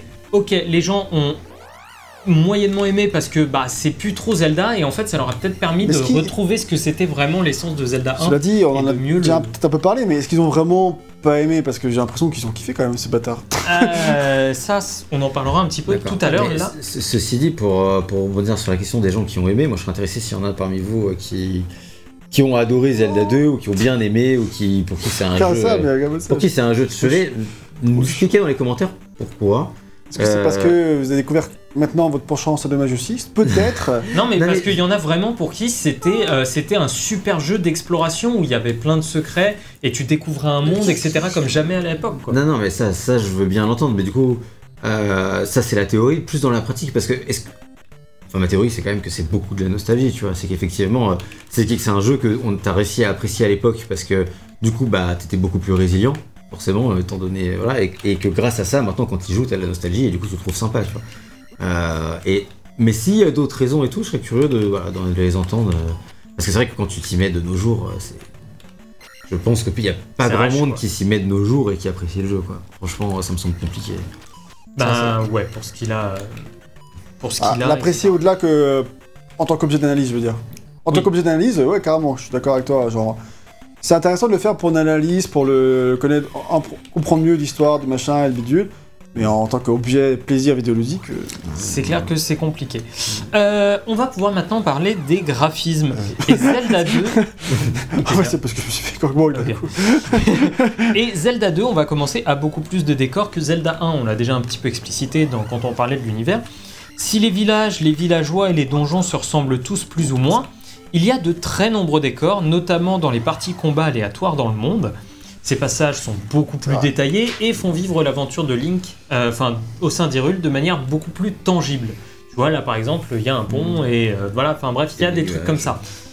Il y a des nuages. Euh, mais il en va de même pour les sprites de Link et des monstres. qui sont beaucoup plus détaillés et qu'on arrive beaucoup mieux à distinguer. Par exemple, voilà, Link là, il est quand même, il- on, le, on le reconnaît bien, tu vois. Enfin, on le reconnaît. Oui, non, mais Bah, si. oui. Enfin, on, le voyait pas, on le voyait d'en haut avant, mais Ouais, maintenant. on le voyait quoi. dans- Mais d'ailleurs, là, là, le, clairement, bouclier, ça en- ça- le bouclier qui tient comme ça, moi, pour moi, longtemps, c'était son épée. Moi aussi. Et en fait, C'est euh, pas son épée? non, bah non, vas-y, donne un coup d'épée. Oui, il a de l'autre main, ouais. Mais en fait, c'est- vrai que t'as l'impression. Mais en fait, tu. C'est dans- pour ça que je disais que c'était un double décimètre. Pour moi, c'est double décimètre vert, c'était ça. Parce qu'en fait, euh, dans... en fait, dans le gameplay, tu vois bien que c'est l'épée, enfin, c'est le bouclier, mais en fait, mais en fait, euh, mais en y Tu jouant, fais pas gaffe en y jouant en y jouant, euh, je sais l'impression que c'est l'épée, ouais. Voilà. Mais, euh, mais voilà, Link, il a beaucoup plus euh, d'animation avec les attaques vers le bas, vers le haut, ça c'est stylé. Euh, les ennemis aussi on en, euh, ont beaucoup d'animation. Euh, Les, P- les, P- les PNJ des villages euh, sont, sont vraiment sympas. Ouais. ouais, alors il y en a pas beaucoup. Il y en a 5, je crois, peut-être. Je sais pas, 5-6, mais en tout Ouais. cas, c'est vrai que je trouve qu'ils sont plutôt cool. Et J'aime plutôt bien leur sprite. Alors Moi, que J'aime le- bien la grand-mère. Ouais, elle est cool quoi. Moi j'aime bien la, la fort brouche. Mais, mais, euh, par contre, euh, le- alors que tu vois le, le sprite de Link, je sais pas trop ce que vous en pensez. Mais je suis pas. Moi, En fait, il faut qu'il soit lisible, je pense, dans le décor. C'est pour ça qu'il brille couleur vert. Genre, même, c'est vrai que les autres, euh, ils sont sympas. Ouais, ils sont- tous- les autres, tu vois, même ça. Ils sont un peu plus ternes, ouais. Il s'est- Et Link, je sais pas, je- il, il est réussi dans Il le, sens, ressort, quoi. dans le sens où il ressort et puis. euh, ressemble- Ouais, je trouve que t'as, il tu vois, pas très t'as, charismatique. en t'as fait. les, t'as les oreilles, t'as le. Non, ça par contre, oui, je pense C'est- que c'est je suis plus- d'accord c'est là-dessus, il plus manque ça, un peu de charisme. Parce que tu vois, tous les PNJ que je vois dans le village, je je préférerais jouer eux que Link. Là, les tu vois. ils, il me semblent plus d'avoir plus de personnalité, plus charismatique que Link. Tu vois. C'est un peu dommage du coup, vu que c'est quand même le héros. Et euh, donc pour en revenir un petit peu euh, sur les ennemis, il y a beaucoup, beaucoup d'ennemis. Mm, Et ces derniers m'ont semblé plus cohérents, euh, notamment grâce à leur placement dans le monde, comme on en parlait tout à l'heure, etc. Mais aussi Mm. parce qu'ils partent moins en couille, je trouve. Alors il y a les trucs tête de chien, etc. Il y a toujours des fantaisies. Voilà. Mais il y a de non... enfin, il y a beaucoup plus d'ennemis que je trouve cohérents, Hmm. en fait, que dans Zelda 1, où à la fin ça partait vraiment Oui. un petit peu dans tous les sens, euh, avec tout et n'importe quoi. Même Voilà. avant la fin de Zelda. Euh, et le jeu arbore également un aspect plus mature avec un héros plus adulte. Il n'y a plus de petites blagues chez les marchands ou des petites saloperies qui te font perdre de la thune juste pour rire. Ça, c'est terminé. Si- S'il y avait eu de la thune, il y aurait eu des saloperies pour te faire perdre de la thune. Il y a des saloperies partout dans le jeu. je vois pas pourquoi. Et j'avoue que cet aspect-là, en général, m'a un peu moins plu parce que je préfère le côté plus cartoon et coloré de Zelda 1. Parce que Zelda 2, au final, je le trouve quand même parfois assez terne. Ouais, je suis carrément d'accord. En avec ça. termes de, couleurs, de En trucs. plus, quand tu joues à Zelda, c'est. Enfin, en tout cas de nos jours, je sais pas à l'époque, mais. Mais t'as envie de, voilà, de plonger dans l'univers d'Hyrule, et c'est un univers euh, cartoon, tu vois, c'est un Ouais. univers. euh, pas, c'est pas fantastique le terme, mais c'est. euh, fantasy, voilà, c'est un univers de. Merci, c'est un univers de fantasy, tu vois, c'est ouais. médiéval, fantasy. C'est euh, clairement. Enfin, moi je vois Zelda, euh, quand tu regardes dans les anciens, tu penses à Zelda 1, tu penses à, tu penses à Link to the Past, et c'est vrai que là, le, le côté très rêche, très. euh, visuellement, je parle. hein, Ouais. de, euh, des ennemis, euh, des, euh, des, des personnages, euh, des villages. Enfin, ça vend pas trop durer, tu voyages pas trop en fait. T'as quel- bon, voilà, t'as des ennemis comme ça, trucs chelous, mais sinon, euh, c'est moins un voyage que le 1 en fait, même, tu vois. Le 1, euh, t'as- tu voyageais dans la map d'Hyrule et t'avais vraiment l'impression d'être dans un monde fantastique. Alors que là, t'as pas trop. hein, tu vois. Moi, j'ai pas trop eu cette impression là. Je sais pas, je pense qu'on peut adhérer à cette DA un petit peu plus mature, mais c'est pas mon cas. Je sais pas, je dirais pas jusqu'à dire que c'était une idée mature. Ça reste une idée un peu Ah, en, cartoon, tout mais cas, bon. en tout cas, c'était l'idée hein, qui était derrière et qui drivait un peu le projet. C'était quelque chose de plus mature visuellement, avec euh, des montagnes qui ont vraiment la gueule de montagne, tu vois ça, la tu- lave, tu les vois trucs comme ça. les- L'eau, l'herbe, euh, tu sais, ça vend pas trop du rêve, quoi. C'est. euh. Mais euh, et puis même quand tu regardes les différents chevaliers, etc., tu vois, ils sont. euh, Il y a toujours des tu regardes là, c'est quand même relativement réaliste comme truc. Oui. C'est voilà. Relativement. Et euh, il y a quand même pas mal de euh, différences à noter entre la version japonaise et la version américaine, dont on a hérité bien évidemment. Donc déjà, tous les objets ayant un petit rapport avec des objets christiques ont été modifiés. Donc tout ce qui est fiole de vie, c'était différent en japonais, c'était de l'eau bénite. Mhm. Les statues un peu angéliques, comme Scaramasegag tout à l'heure, elles avaient les ailes déployées également, donc ça faisait un Mhm. pareil, un peu trop angélique, hop, on vire. Parce qu'à l'époque, Nintendo of America ne voulait pas tout ça, et même parfois aujourd'hui, ça reste compliqué, mais ça c'est encore un autre sujet. Et également dans la version japonaise, tous les éléments qui sont des fluides sur la map du monde sont animés. L'eau, la lave, tout ça Mhm. c'est animé, c'est sur euh, deux ou trois frames. Et euh, dans la version américaine, ça a été retiré sans trop qu'on sache pourquoi. Hein la rumeur la plus, la plus probable est qu'ils ont voulu enlever l'effet de lave qui mène au dernier euh, temple, comme elle était liée à l'effet de l'eau. Mais att- attends, je vais relire la phrase pour que ce soit plus logique. Ils ont voulu enlever l'effet pour la lave qui mène au dernier donjon, mais comme l'effet de l'eau était lié à Hmm. l'élément de lave, ça fait que ça a enlevé pour les deux. Pourquoi ils auraient enlevé l'effet de lave? Bah, ça c'est la rumeur. Je pense honnêtement que c'est parce que Zelda 2 est sorti sur euh, disque système et donc sur disquette au Japon, et que chez nous il est sorti sur Ah, cartouche. cartouche. Ouais, et donc il y a moins d'espace. Donc c'est juste ça en fait. Voilà. Les donjons ont également des couleurs différentes dans la version américaine. La version japonaise, tous les donjons étaient gris. Comme les châteaux de Bowser, du coup. C'est là que ça y ressemblait vachement. Gris du coup Ouais. Ouais, donc, Gris euh, comme les châteaux de Bowser. Ça aide au côté Voilà. hyper réaliste et pas fun quoi. Et bref, il y a d'autres trucs comme des monstres plus animés, des bruits qui ont été enlevés, ou encore les deux pixels qui font la bouche de Link qui n'étaient pas dans la version japonaise. Est-ce Ouais. que la, la version euh, qu'on a là est plus simple que la version japonaise? Oui, oui, la version qu'on a là, c'est la version américaine. Oui, je sais, mais est-ce qu'elle est plus simple? Simple, comment ça Ah, euh, facile, non. Oui, facile. Non, non, c'est same souvent, shit. c'était souvent le cas quand même. Non, Ouais, souvent c'est. Dans, Same shit. à- à la- dans l'avenir de l'histoire du jeu vidéo, c'est plus les versions japonaises qui sont simplifiées. Ah bon? Non, c'est le- Bah, dans non, c'est les versions américaines qui sont. Ah, Moi, c'est ce que je. Bah, dans- plutôt ça que j'ai en tête. Quoi. Crash Bandicoot par exemple, la version japonaise c'est plus ça. Alors Oui, ça, mais je pense que que ça, ça va dépendre en fait d'où a été fait le jeu. Oui, voilà, c'est ça. Si on le jeu a été jeux- fait on au parle des Japon. jeux C'est japonais. vrai, c'est vrai. Mais dans ce Arrête cas- tout de suite, j'ai écrit un livre sur Crash Bandicoot. Ouais, euh, tu, te la, tu te la pètes pour moi, c'est pas la question. ne la pétez pas tout seul. Je t'aide, je suis sympa. C'est juste pour dire que, bah ouais, ça dépend. Peut-être que les jeux américains, ils ont simplifié Oui. au Japon et que les jeux japonais sont simplifiés aux US. Je pense, je pense que, je, je pense que euh, enfin, Yann et moi, on parle effectivement des jeux japonais qui après sont, sont exportés. euh, Voilà, genre, euh, genre Catherine, quand il est sorti au Japon, euh, Ouais. les Japonais ont gueulé parce que c'était beaucoup trop dur et du coup, il est quand il est sorti chez nous, on a abaissé la C'est difficulté. peut-être biaisé, mais j'ai l'impression qu'il y a beaucoup d'exemples comme ça, effectivement. Oui, oui, oui, il y en a beaucoup, beaucoup. Pour les Américains, c'est un En peu fait, le territoire de naissance sert de cobaye. et après, on, on, on affine. Effectivement, on va pouvoir maintenant parler de la musique et on va commencer par un fait assez étonnant. Non pas par le fait que ce soit un deuxième épisode, mais parce que ça se retrouve dans toute la série après. C'est le seul épisode de la série à ne pas avoir une seule musique composée par Koji Kondo. C'est-à-dire que tous les épisodes par la suite vont avoir au moins une musique composée par lui. T'avait dit qu'il était pas là, de toute façon. Oui, bah oui. Mais il, il aurait pu, tu vois, ne pas être là, mais Mm. euh, tiens, je te fais un truc de. Après, cela dit, il y a quand même le thème de Zelda plus ou moins là. Oui, mais qui est refait. C'est Il est pas- refait. Voilà, il est refait. Le to- il est on pourrait chipoter pour dire que quand même. Donc c'est Akito Nakatsuka qui se charge de reprendre le flambeau et en dehors de la musique de la map, puisque c'est littéralement Genre, ça. Yo-Yo nous disait qu'il y avait de la logique dans le- les, les ennemis de Zelda. Oui, bah j'ai dit que. Des têtes de licorne aussi- qui volent et des, et des petits caca bleus. Non, ça c'est des slimes. Bon, bref. Euh, cela dit, c'est déjà intéressant de voir une filiation musicale entre les deux premiers épisodes. Parce qu'à l'époque, les séries étaient connues et vues comme étant éphémères. Et même si Ultima et Wizardry étaient déjà leur quatrième épisode, Zelda ou Mario, c'était pas censé perdurer. Donc que les thèmes soient repris, c'est déjà pas mal. Mais ça explique aussi le changement radical des autres musiques présentes dans le jeu. Puisque pour la musique de la map, on garde l'idée du thème principal de Zelda sur la carte du monde, Mhm. et la musique est plutôt sympa, quoiqu'un peu agressive je trouve pour un thème d'exploration.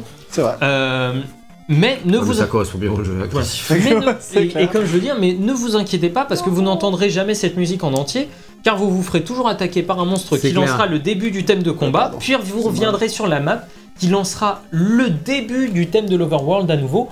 En fait, on est toujours coupé par un espèce de C'est vrai. et qui coupe la musique et hop, lance celle du combat. Mhm. Et cette constante reprise à zéro du thème est une super mauvaise idée. Parce que faut, moi, la façon dont je l'ai vu, c'est comme si chaque euh, comment dire, tableau de Zelda 1 te faisait reprendre la musique à zéro. Après, c'est un- peut-être un peu une contrainte technique aussi. Alors, Bah, je ça pense. part d'une limitation technique, mais peut-être qu'il y aurait eu moyen de, de la Alors, bypass, mais je oui, suis oui, pas bien sûr. sûr. Alors, bien sûr, hein, c'est sûr, c'est sûrement ça, mais la- ça fait que c'est moins agréable. je Le, résultat est pas bon. Le, le résultat est beaucoup moins agréable. Et euh, c'est vraiment dommage parce que pour de la 8 bits, je trouve qu'il y a quand même de très belles compositions. J'aime beaucoup le thème de combat. Euh, celui des donjons aussi, je l'aime vraiment beaucoup. Et d'ailleurs, comme pour Zelda 1, le dernier donjon a une musique spéciale. Mais beaucoup de joueurs ne l'ont jamais entendu parce que c'est trop dur d'arriver là. Mais euh, voilà, je trouve qu'en termes de musique, Zelda 2 est plutôt pas mal. En vrai, je suis d'accord. Ils sont Et- vraiment cool. Et cet épisode euh, abandonne aussi les silences du premier épisode. Parce que quand on rentrait dans une grotte, on avait le sound design du vieux qui parle ou du monstre, mais pas de musique. Dès qu'on écoute un petit peu la Et musique. dans, euh, ouais, et dans Zelda 2, les musiques sont omniprésentes, comme par exemple ici celle du donjon.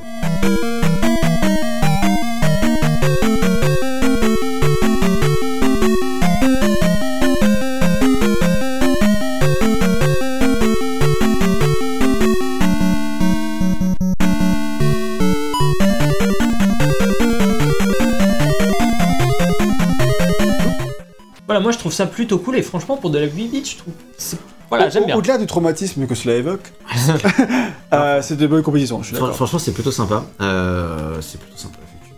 Euh, Moi, ça- je sais- enfin, moi, ça, ça m'a parfois rendu le truc plus doux. C'est juste que c'est, ça devient. Bah, assez tu les entends tout le temps, quoi. Ah, Du coup, moins- c'est vrai que tu commences, tu commences la partie de Zelda, t'es genre, c'est un, t'as 15 par exemple sur le son de ton ordi, au bout de 5 minutes t'es à 12, et puis euh, au bout d'une demi-heure t'es à 3 quoi. Mais t'as plus, Mais, de, euh, t'as plus- Tu parles pas de ta note là t'as- t'as plus de musique que dans Zelda 1, tu vois, aussi. Non, mais J'allais dire aussi qu'il y a plus de musique que dans un 1 et en plus elles sont toutes plus agréables que à l'oreille. Alors moi, Vous- je, je pense que je préfère le thème de l'Overworld. Mais vous, vous étiez plein tous les deux de, du côté euh, pénible, ouais. de la musique des donjons, tout ça. Moi, j'ai pas trop ressenti que j'avais plutôt défendu d'ailleurs. Et euh, bah, je trouve que là, euh, tu sais, c'est beaucoup moins aigu. C'est quand même aigu, mais c'est Mm. moins aigu, c'est plus, euh, c'est plus agréable. Voilà. C'est vrai que c'était aussi quelque chose déjà un proche, bah, forcément qu'on pouvait faire un Zelda 1, donc c'est dans la, c'est dans la lignée. Après, c'est, c'est comme tout truc, c'est quand tu t'énerves sur un truc ou quand ça te saoule ou quand ça prend du temps, etc. Bah, le genre de musique euh, 8 bits là, c'est hyper agressif. Du coup, au bout d'un moment, t'en, t'en as vraiment marre. Mais c'est vrai que c'est plutôt des bonnes compositions et c'est, plutôt chouette. Franchement, c'est, c'est clairement un des points forts du jeu par rapport. euh, Et qu'est-ce qu'il a fait d'autre ce monsieur du coup? Euh, eh ben, euh, on en parlera peut-être un jour. À savoir quand même qu'en japonais, certaines musiques, notamment celle des combats, n'est pas la même. Il y a la même idée derrière la composition, mais c'est complètement différent à l'écoute. Voilà. Donc, euh, si vous voulez écouter, euh, aller chercher le jeu en japonais sur YouTube, vous pourrez entendre des thèmes de combat qui sont différents. Donc pour moi, le vrai problème du jeu, c'est pas la musique en elle-même, mais son implémentation in-game, euh, qui m'a posé plutôt un souci. Mais le jeu apporte des éléments intéressants, comme les musiques de boss qui indiquent une certaine montée en puissance dans le donjon. Ça peut paraître idiot, mais c'est aussi une forme de narration euh, musicale Bah, Bah, clairement. euh, par les donjons. Et c'est le premier épisode de la série qui va démocratiser l'importance des instruments dans les jeux Zelda. Parce que si dans Zelda 1 on ramassait un sifflet, malgré la forme de flûte, dans Zelda 2 l'objet est bien appelé flûte. Et la série gardera cette constante sur le long terme. Est-ce que tu as lu tout ça dans le livre de Fanny Robillard? J'ai lu tout à fait tout ça dans le, dans le livre de Fanny Rebri- C'est important de citer Rebillard les sur la musique de Zelda. On présentera bien évidemment tous ces livres plus tard. Donc voilà, on en a un petit peu terminé sur Zelda 2. Maintenant, on va parler de comment le jeu a été reçu euh, en général. Eh bien, le jeu a été extrêmement bien reçu. Sa difficulté et ses énigmes parfois incompréhensibles étaient vues d'un très bon œil à l'époque, après tout. Un jeu qui, permet- qui promet d'occuper le joueur pendant des semaines entières, c'est super. En tout cas par la presse- pour la presse. Vous vous souvenez du mix d'éléments que les Ça développeurs... passe comment quoi Ah non, là tu, C'était non, non, tu te tapes. Là. Donc, vous vous souvenez du mix d'éléments dont je parlais au début, Dragon Quest, etc., que les devs pensaient infaillible, le succès assuré? Eh bien, la réception des joueurs au Japon, sans être mauvaise, n'est pas aussi bonne que pour le premier épisode. Mais merde, ils sont contradictoires ces joueurs. Après avoir dit que Mario 2 était trop proche du 1, on leur dit que, Mario- que Zelda Attends, 2 quand est tu dis trop- que la réception elle est, excep- elle est exceptionnelle, c'est Par la par la presse. hein, par la presse est très bonne. Hmm. Mais par les joueurs, elle est beaucoup moins bonne. Et surtout au Japon. Et les mecs disent Bon, attendez, on vous comprend pas. Vous disiez que Mario 1 il était trop proche, et là vous nous dites Mario que 2 Zelda 2 il est trop loin. Donc qu'est-ce que vous voulez Bon. bons jeux en fait. C'est ça le truc. Nintendo Power, le magazine officiel de euh, Nintendo of America, nomme le jeu GOTY 90 88 évidemment. Les Gothic 88, c'est quelque chose. Mais en même temps, C'est comme euh, ça, c'est marrant quoi. non mais Nintendo, c'est Nintendo of America, c'est le magazine officiel. Oui, oui, j'ai donné au début, il est sorti en 88 euh, aux États-Unis et je vais raconter pour la France, c'est plus compliqué. Euh, voilà, Games Player est enthousiaste et seul C'est français ou pas? De quoi? Games Player, c'est Non. fran- c'est- Non, non, là pour l'instant on est que des trucs euh, sur des trucs étrangers parce que la France c'est encore compliqué. Je, je- Ok. Quand je parlerai de magazine français, vous inquiétez pas, vous le saurez. Euh, seul Electronic Game Player sort déçu de Mario 2 et Zelda 2 en terminant par un amer. Ces deux suites sont assez décevantes, mais devraient bien se vendre étant donné le succès des épisodes originaux. En Europe, par contre, c'est la pluie de bonnes notes. Le magazine Total, en Angleterre, ira même jusqu'à dire en 92 que Zelda 2 est meilleur que son aîné, car plus varié, avec une quête plus profonde. Tilt lui accorde son tilt d'or en jeu d'aventure action devant Prince of Persia. Ça. Et Joystick parle, euh, parle d'améliorations substantielles et nombreuses. Bref, c'est un gros succès critique, mais c'est aussi un succès qui se fait attendre. Pourquoi? Parce que là, on va parler de la commercialisation extrêmement compliquée de Zelda 2. Donc en effet, le jeu a mis deux ans à sortir aux USA et trois ans à sortir chez nous. Alors pourquoi de tels retards? Bah, La sortie initiale était prévue pour février 88 aux États-Unis. Mais Nintendo Magazine temporise. Il y a des pénuries de puces informatiques comme en ce moment pour les PS5. C'est ça qui explique le retard de Zelda 2, dit le magazine, à l'été 88. donc, donc 5 mois après la date de sortie initialement prévue.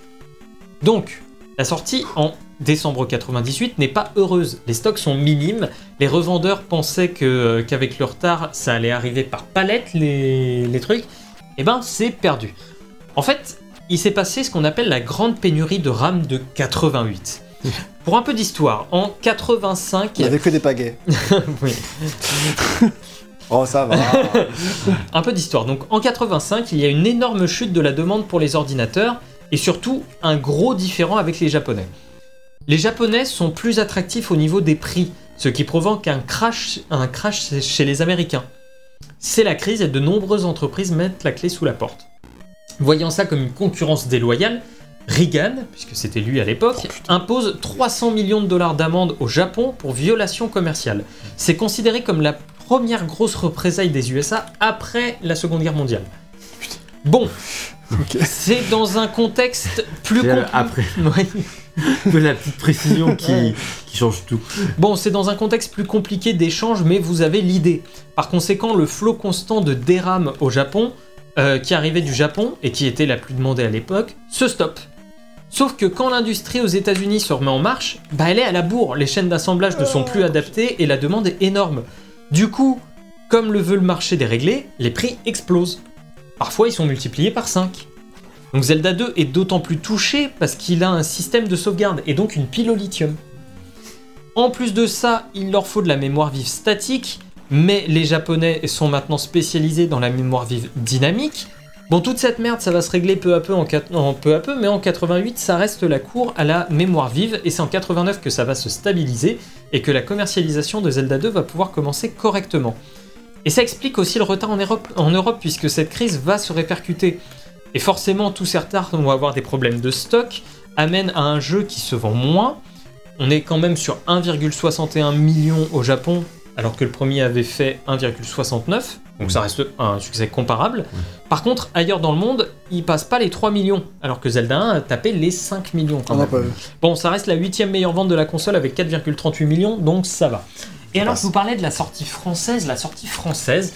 Alors, je vais pas tout vous expliquer parce que c'est un énorme intérêt du livre de Florent Gorge, donc Génération Zelda, qui lui a fait toute une recherche sur comment le jeu est sorti en France, puisque certains se souviennent de sortie en 88, d'autres en 90, d'autres en 91. Et en fait, Tout On bourré. non, on apprend en fait que ce qui s'est passé, c'est que le jeu est plus ou moins sorti à toutes ces dates. Mmh.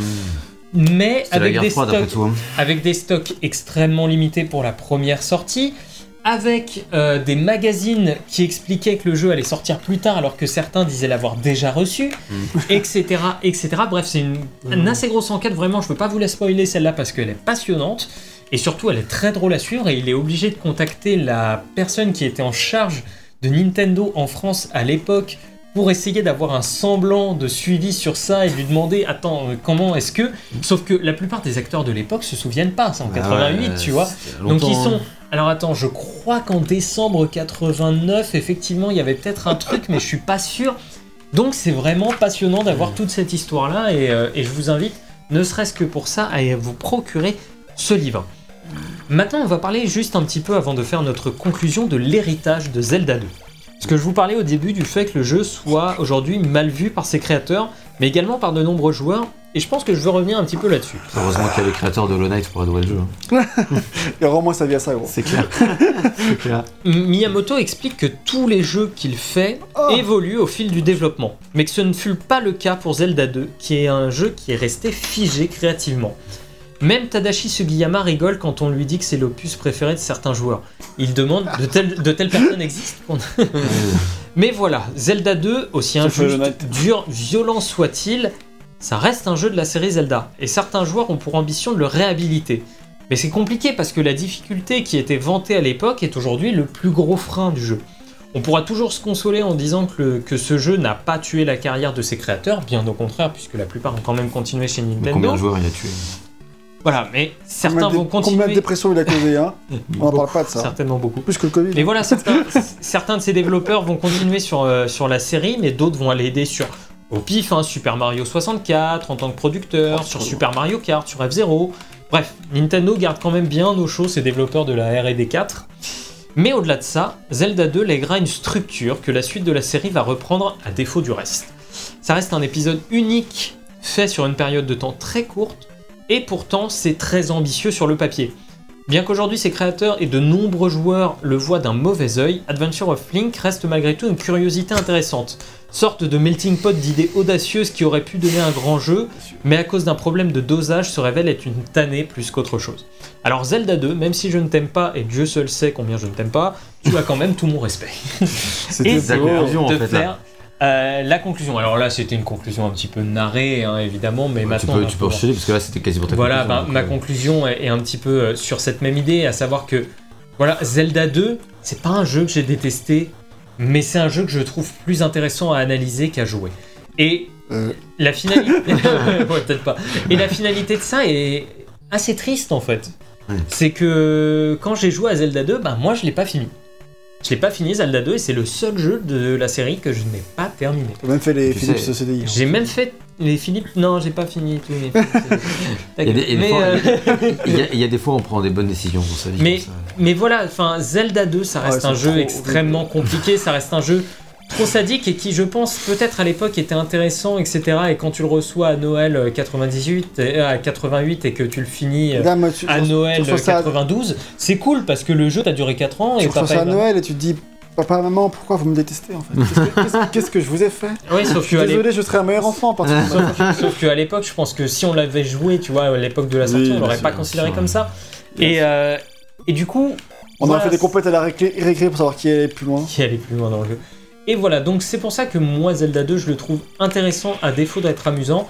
Et je vais quand même lui donner un 12 sur 20 parce que les idées, etc., qui sont derrière sont bonnes. C'est juste que l'agencement, la façon dont c'est mis, etc., et la difficulté, c'est pas Ah, possible. regardez ce qui passe à l'écran, t'as une difficulté. Genre, t'es attaqué euh, par, par derrière par des petits slimes qui te sautent dessus.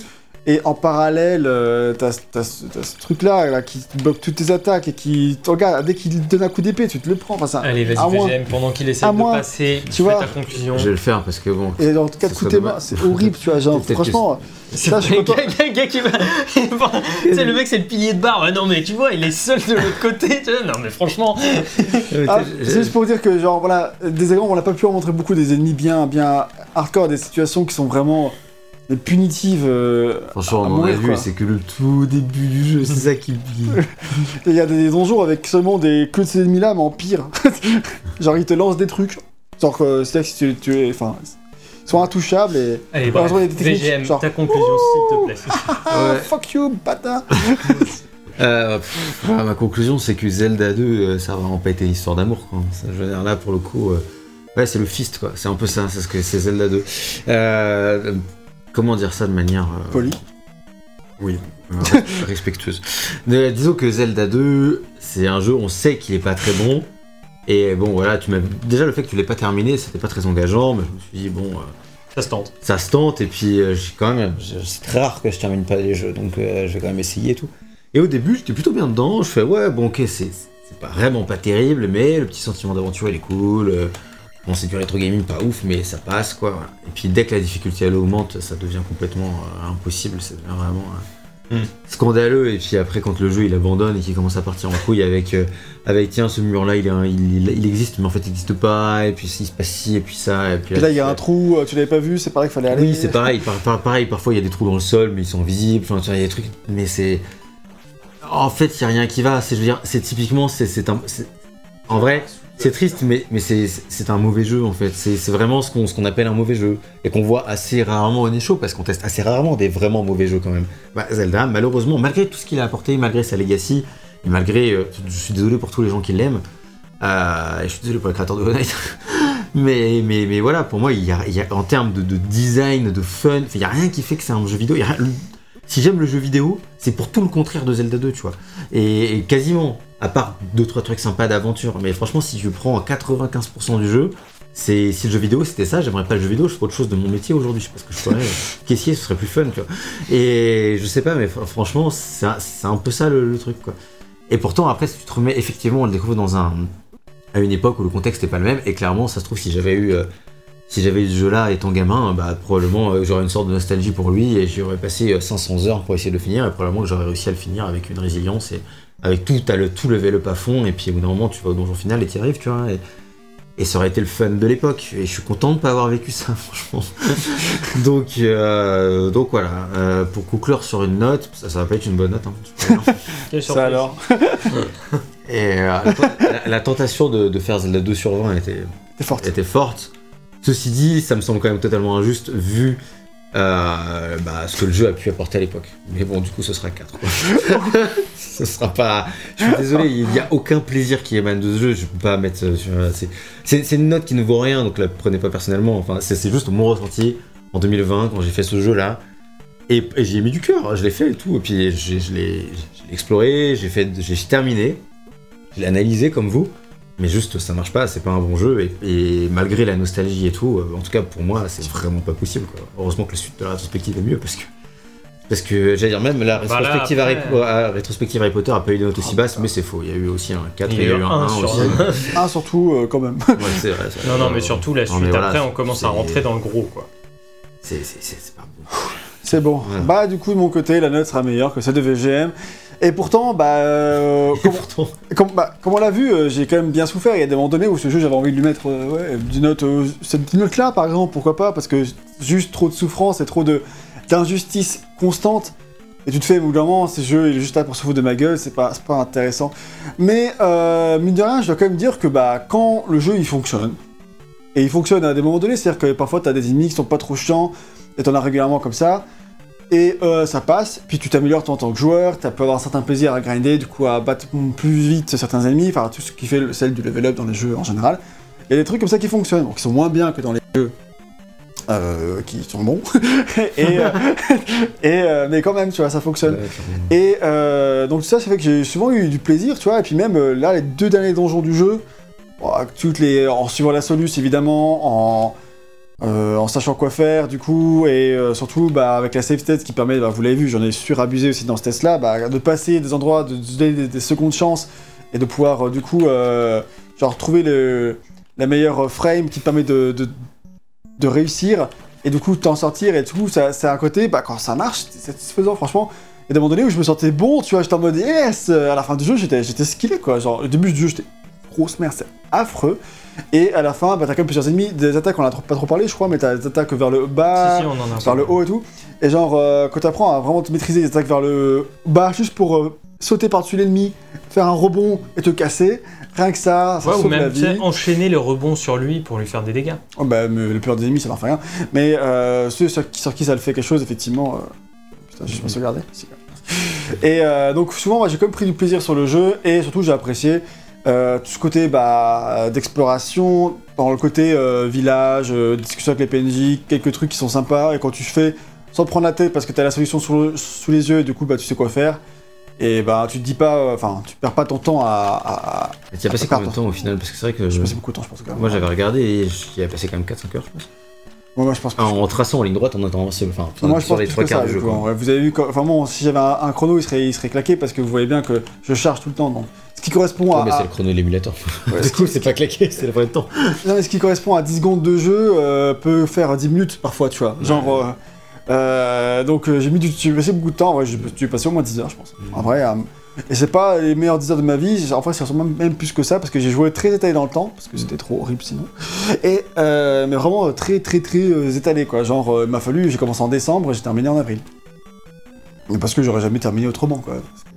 Heureusement que le C'est- chrono a été repoussé plusieurs fois. C'est vrai, sinon j'aurais jamais terminé. Et ma note aurait sûrement été plus basse que ce qu'elle est là, parce qu'au final, j'ai quand même. C'est sur la durée et sur la totalité que j'ai quand même C'est vrai, mieux apprécié. Donc je sais pas. euh, J'hésite entre un, un œuf symbolique. Dans le sens où. Euh, où c'est juste pas la moyenne, tu vois. Pour dire qu'il y a une marge d'amélioration, il y a quand même plein de trucs à faire. Et le 10 symbolique, tu vois. Je fais partager entre les deux, tu vois. Le 10 symbolique, c'est plus pour plaisir euh, de- d'études qui, pro- qui procure. Oui, ma sauvegarde. C'était celle d'avant je avec crois- les têtes euh, de licorne. Je que j'ai perdu. J'ai oublié de sauvegarder du coup. Dommage. Et donc, euh, voilà, donc euh, je sais pas trop. Juste entre les deux, où ce sera ouais, 9,5, 9. Allez, Le on dire. c'est bien. Bah, je sais pas, d'un côté, t'as le côté, bah, il a apporté plein de trucs à la série. c'est- mettre 6. C'est 9, mais à l'envers. ça marche bien. Si je mets 10 à l'envers, ça fait 1. Ça marche aussi, ça. Bah, voilà, en gros, j'ai j'ai quand même pris du plaisir dessus à des moments et d'autres fois pas du tout. Donc, c'est très. On va, dire- on va dire plutôt, plutôt 9, ouais. Et c'est pas une question de tu, tu pas convaincu, c'est plus une question de. C'est vrai que Ça si je prends plus à ton expérience en de jeu. expérience quoi, de jeu, à mon plaisir que j'ai ressenti, mais de Avec les côté. messages que tu nous envoyais en privé, on a l'impression que t'étais en prison. Quoi. Ça. Franchement, c'est c'est vrai que. Ah voilà. Et c'est vrai que ça reflète pas un plaisir euh, du tout. Mais quand t'as terminé le jeu et que t'es fier de toi et que t'as réussi et que Parce t'as que pas c'est assez ça, tout t'as quand même ce et que c'est derrière. Mais c'est ça, tu vois, ça fait aussi partie de l'expérience que, que le jeu est censé procurer. Tu vois. Sentiment d'accomplissement. Et, et bah ça, ça relève, tu vois. Donc, euh, clairement, mon, mon avis, il va de, ouais, de 5 à 11, tu vois. Faut trouver bah, 9. Bah, six. 5 à 11, moyenne 9, 6. Allez, Allez, merci, monsieur le La mathématicien. En tout cas, voilà, vous avez compris que euh, nous aussi, pour nous aussi, cet épisode est clivant parce que c'est un, c'est un jeu qui est compliqué, quoi, dans tous les sens du terme. hein. Après, on est quand même globalement d'accord sur nos avis. C'est juste après. C'est la- de- l'appréciation qu'on en retire est différente. Voilà, et, euh, etc. Donc, bref, merci d'avoir suivi ce deuxième épisode de la rétrospective. Vous le savez, le prochain, ce ne sera pas te n'importe quel jeu, ce sera A Link to the Past. Alors là, par contre, on, on rentre quand même dans le, dans le gros du gros, J'espère, parce que Ouais. euh, dans les, dans les jeux. euh, j'ai jamais fait ce jeu, tu vois, et j'espère qu'il sera vraiment bien, parce que c'est vrai que dans l'idée, s'il est suite, c'était ça. mais- Ah, Puis j'espère the que les, les autres jeux cultes de l'époque, tu sais, que je ferai un jour, tu sais, je sais pas, Castlevania ou Metroid, des trucs comme ça, seront pas aussi horribles que celui-ci, quoi. Non, mais ce sera forcément mieux. Bah. Ouais, tu, tu verras Megaman un moment. Ouais, Megaman, Metroid aussi, un, tu verras. Euh, pourquoi pas En tout En tout cas, cas, pour voilà, l'instant, on est merci là. d'avoir suivi ce deuxième test de la rétrospective. N'hésitez pas à mettre un like si vous avez apprécié la vidéo, à vous abonner pour ne rater aucune des vidéos. D'ailleurs, si vous Euh, prenez la note personnellement, bah ne le prenez pas personnellement. Et si que Voilà. dans les commentaires, vous avez compris. donnez notre- votre note dans les Voilà. commentaires. hein. Et euh, vous, avez, vous avez bien compris notre avis dans le sens général. La note n'est juste n'est qu'un chiffre Oui. qui, euh, qui ne vaut ce que ça vaut. C'est un petit test sur YouTube. C'est euh, comme le salaire, c'est pas si important, c'est qu'un chiffre. euh, ça, c'est pas contre. c'est l'appréciation qui compte. c'est Ça, ça- ça, c'est celui qui touche le plus qui le dit. Rarement, ça se passe comme ça, mais tiens. Euh, mais donc voilà, n'hésitez pas à vous abonner pour suivre euh, les autres vidéos de cette rétrospective, mais également de cette chaîne, si ce n'est pas déjà le cas. Vous pouvez nous retrouver sur nos réseaux sociaux, Facebook, Twitter. Vous avez également notre communauté sur Discord, mais également sur Twitch où on fait des lives. Euh, vous pouvez aussi nous soutenir sur Tipeee euh, pour euh, voilà, assurer une certaine pérennité euh, à cette émission. Et on vous remercie On vous- de on tout cœur si vous le faites. Et on remercie évidemment tous ceux qui le font. C'est ça. Et Merci beaucoup. sur ce, on vous dit merci d'avoir suivi ce test encore une fois. À la prochaine. Ciao à tous Bisous Salut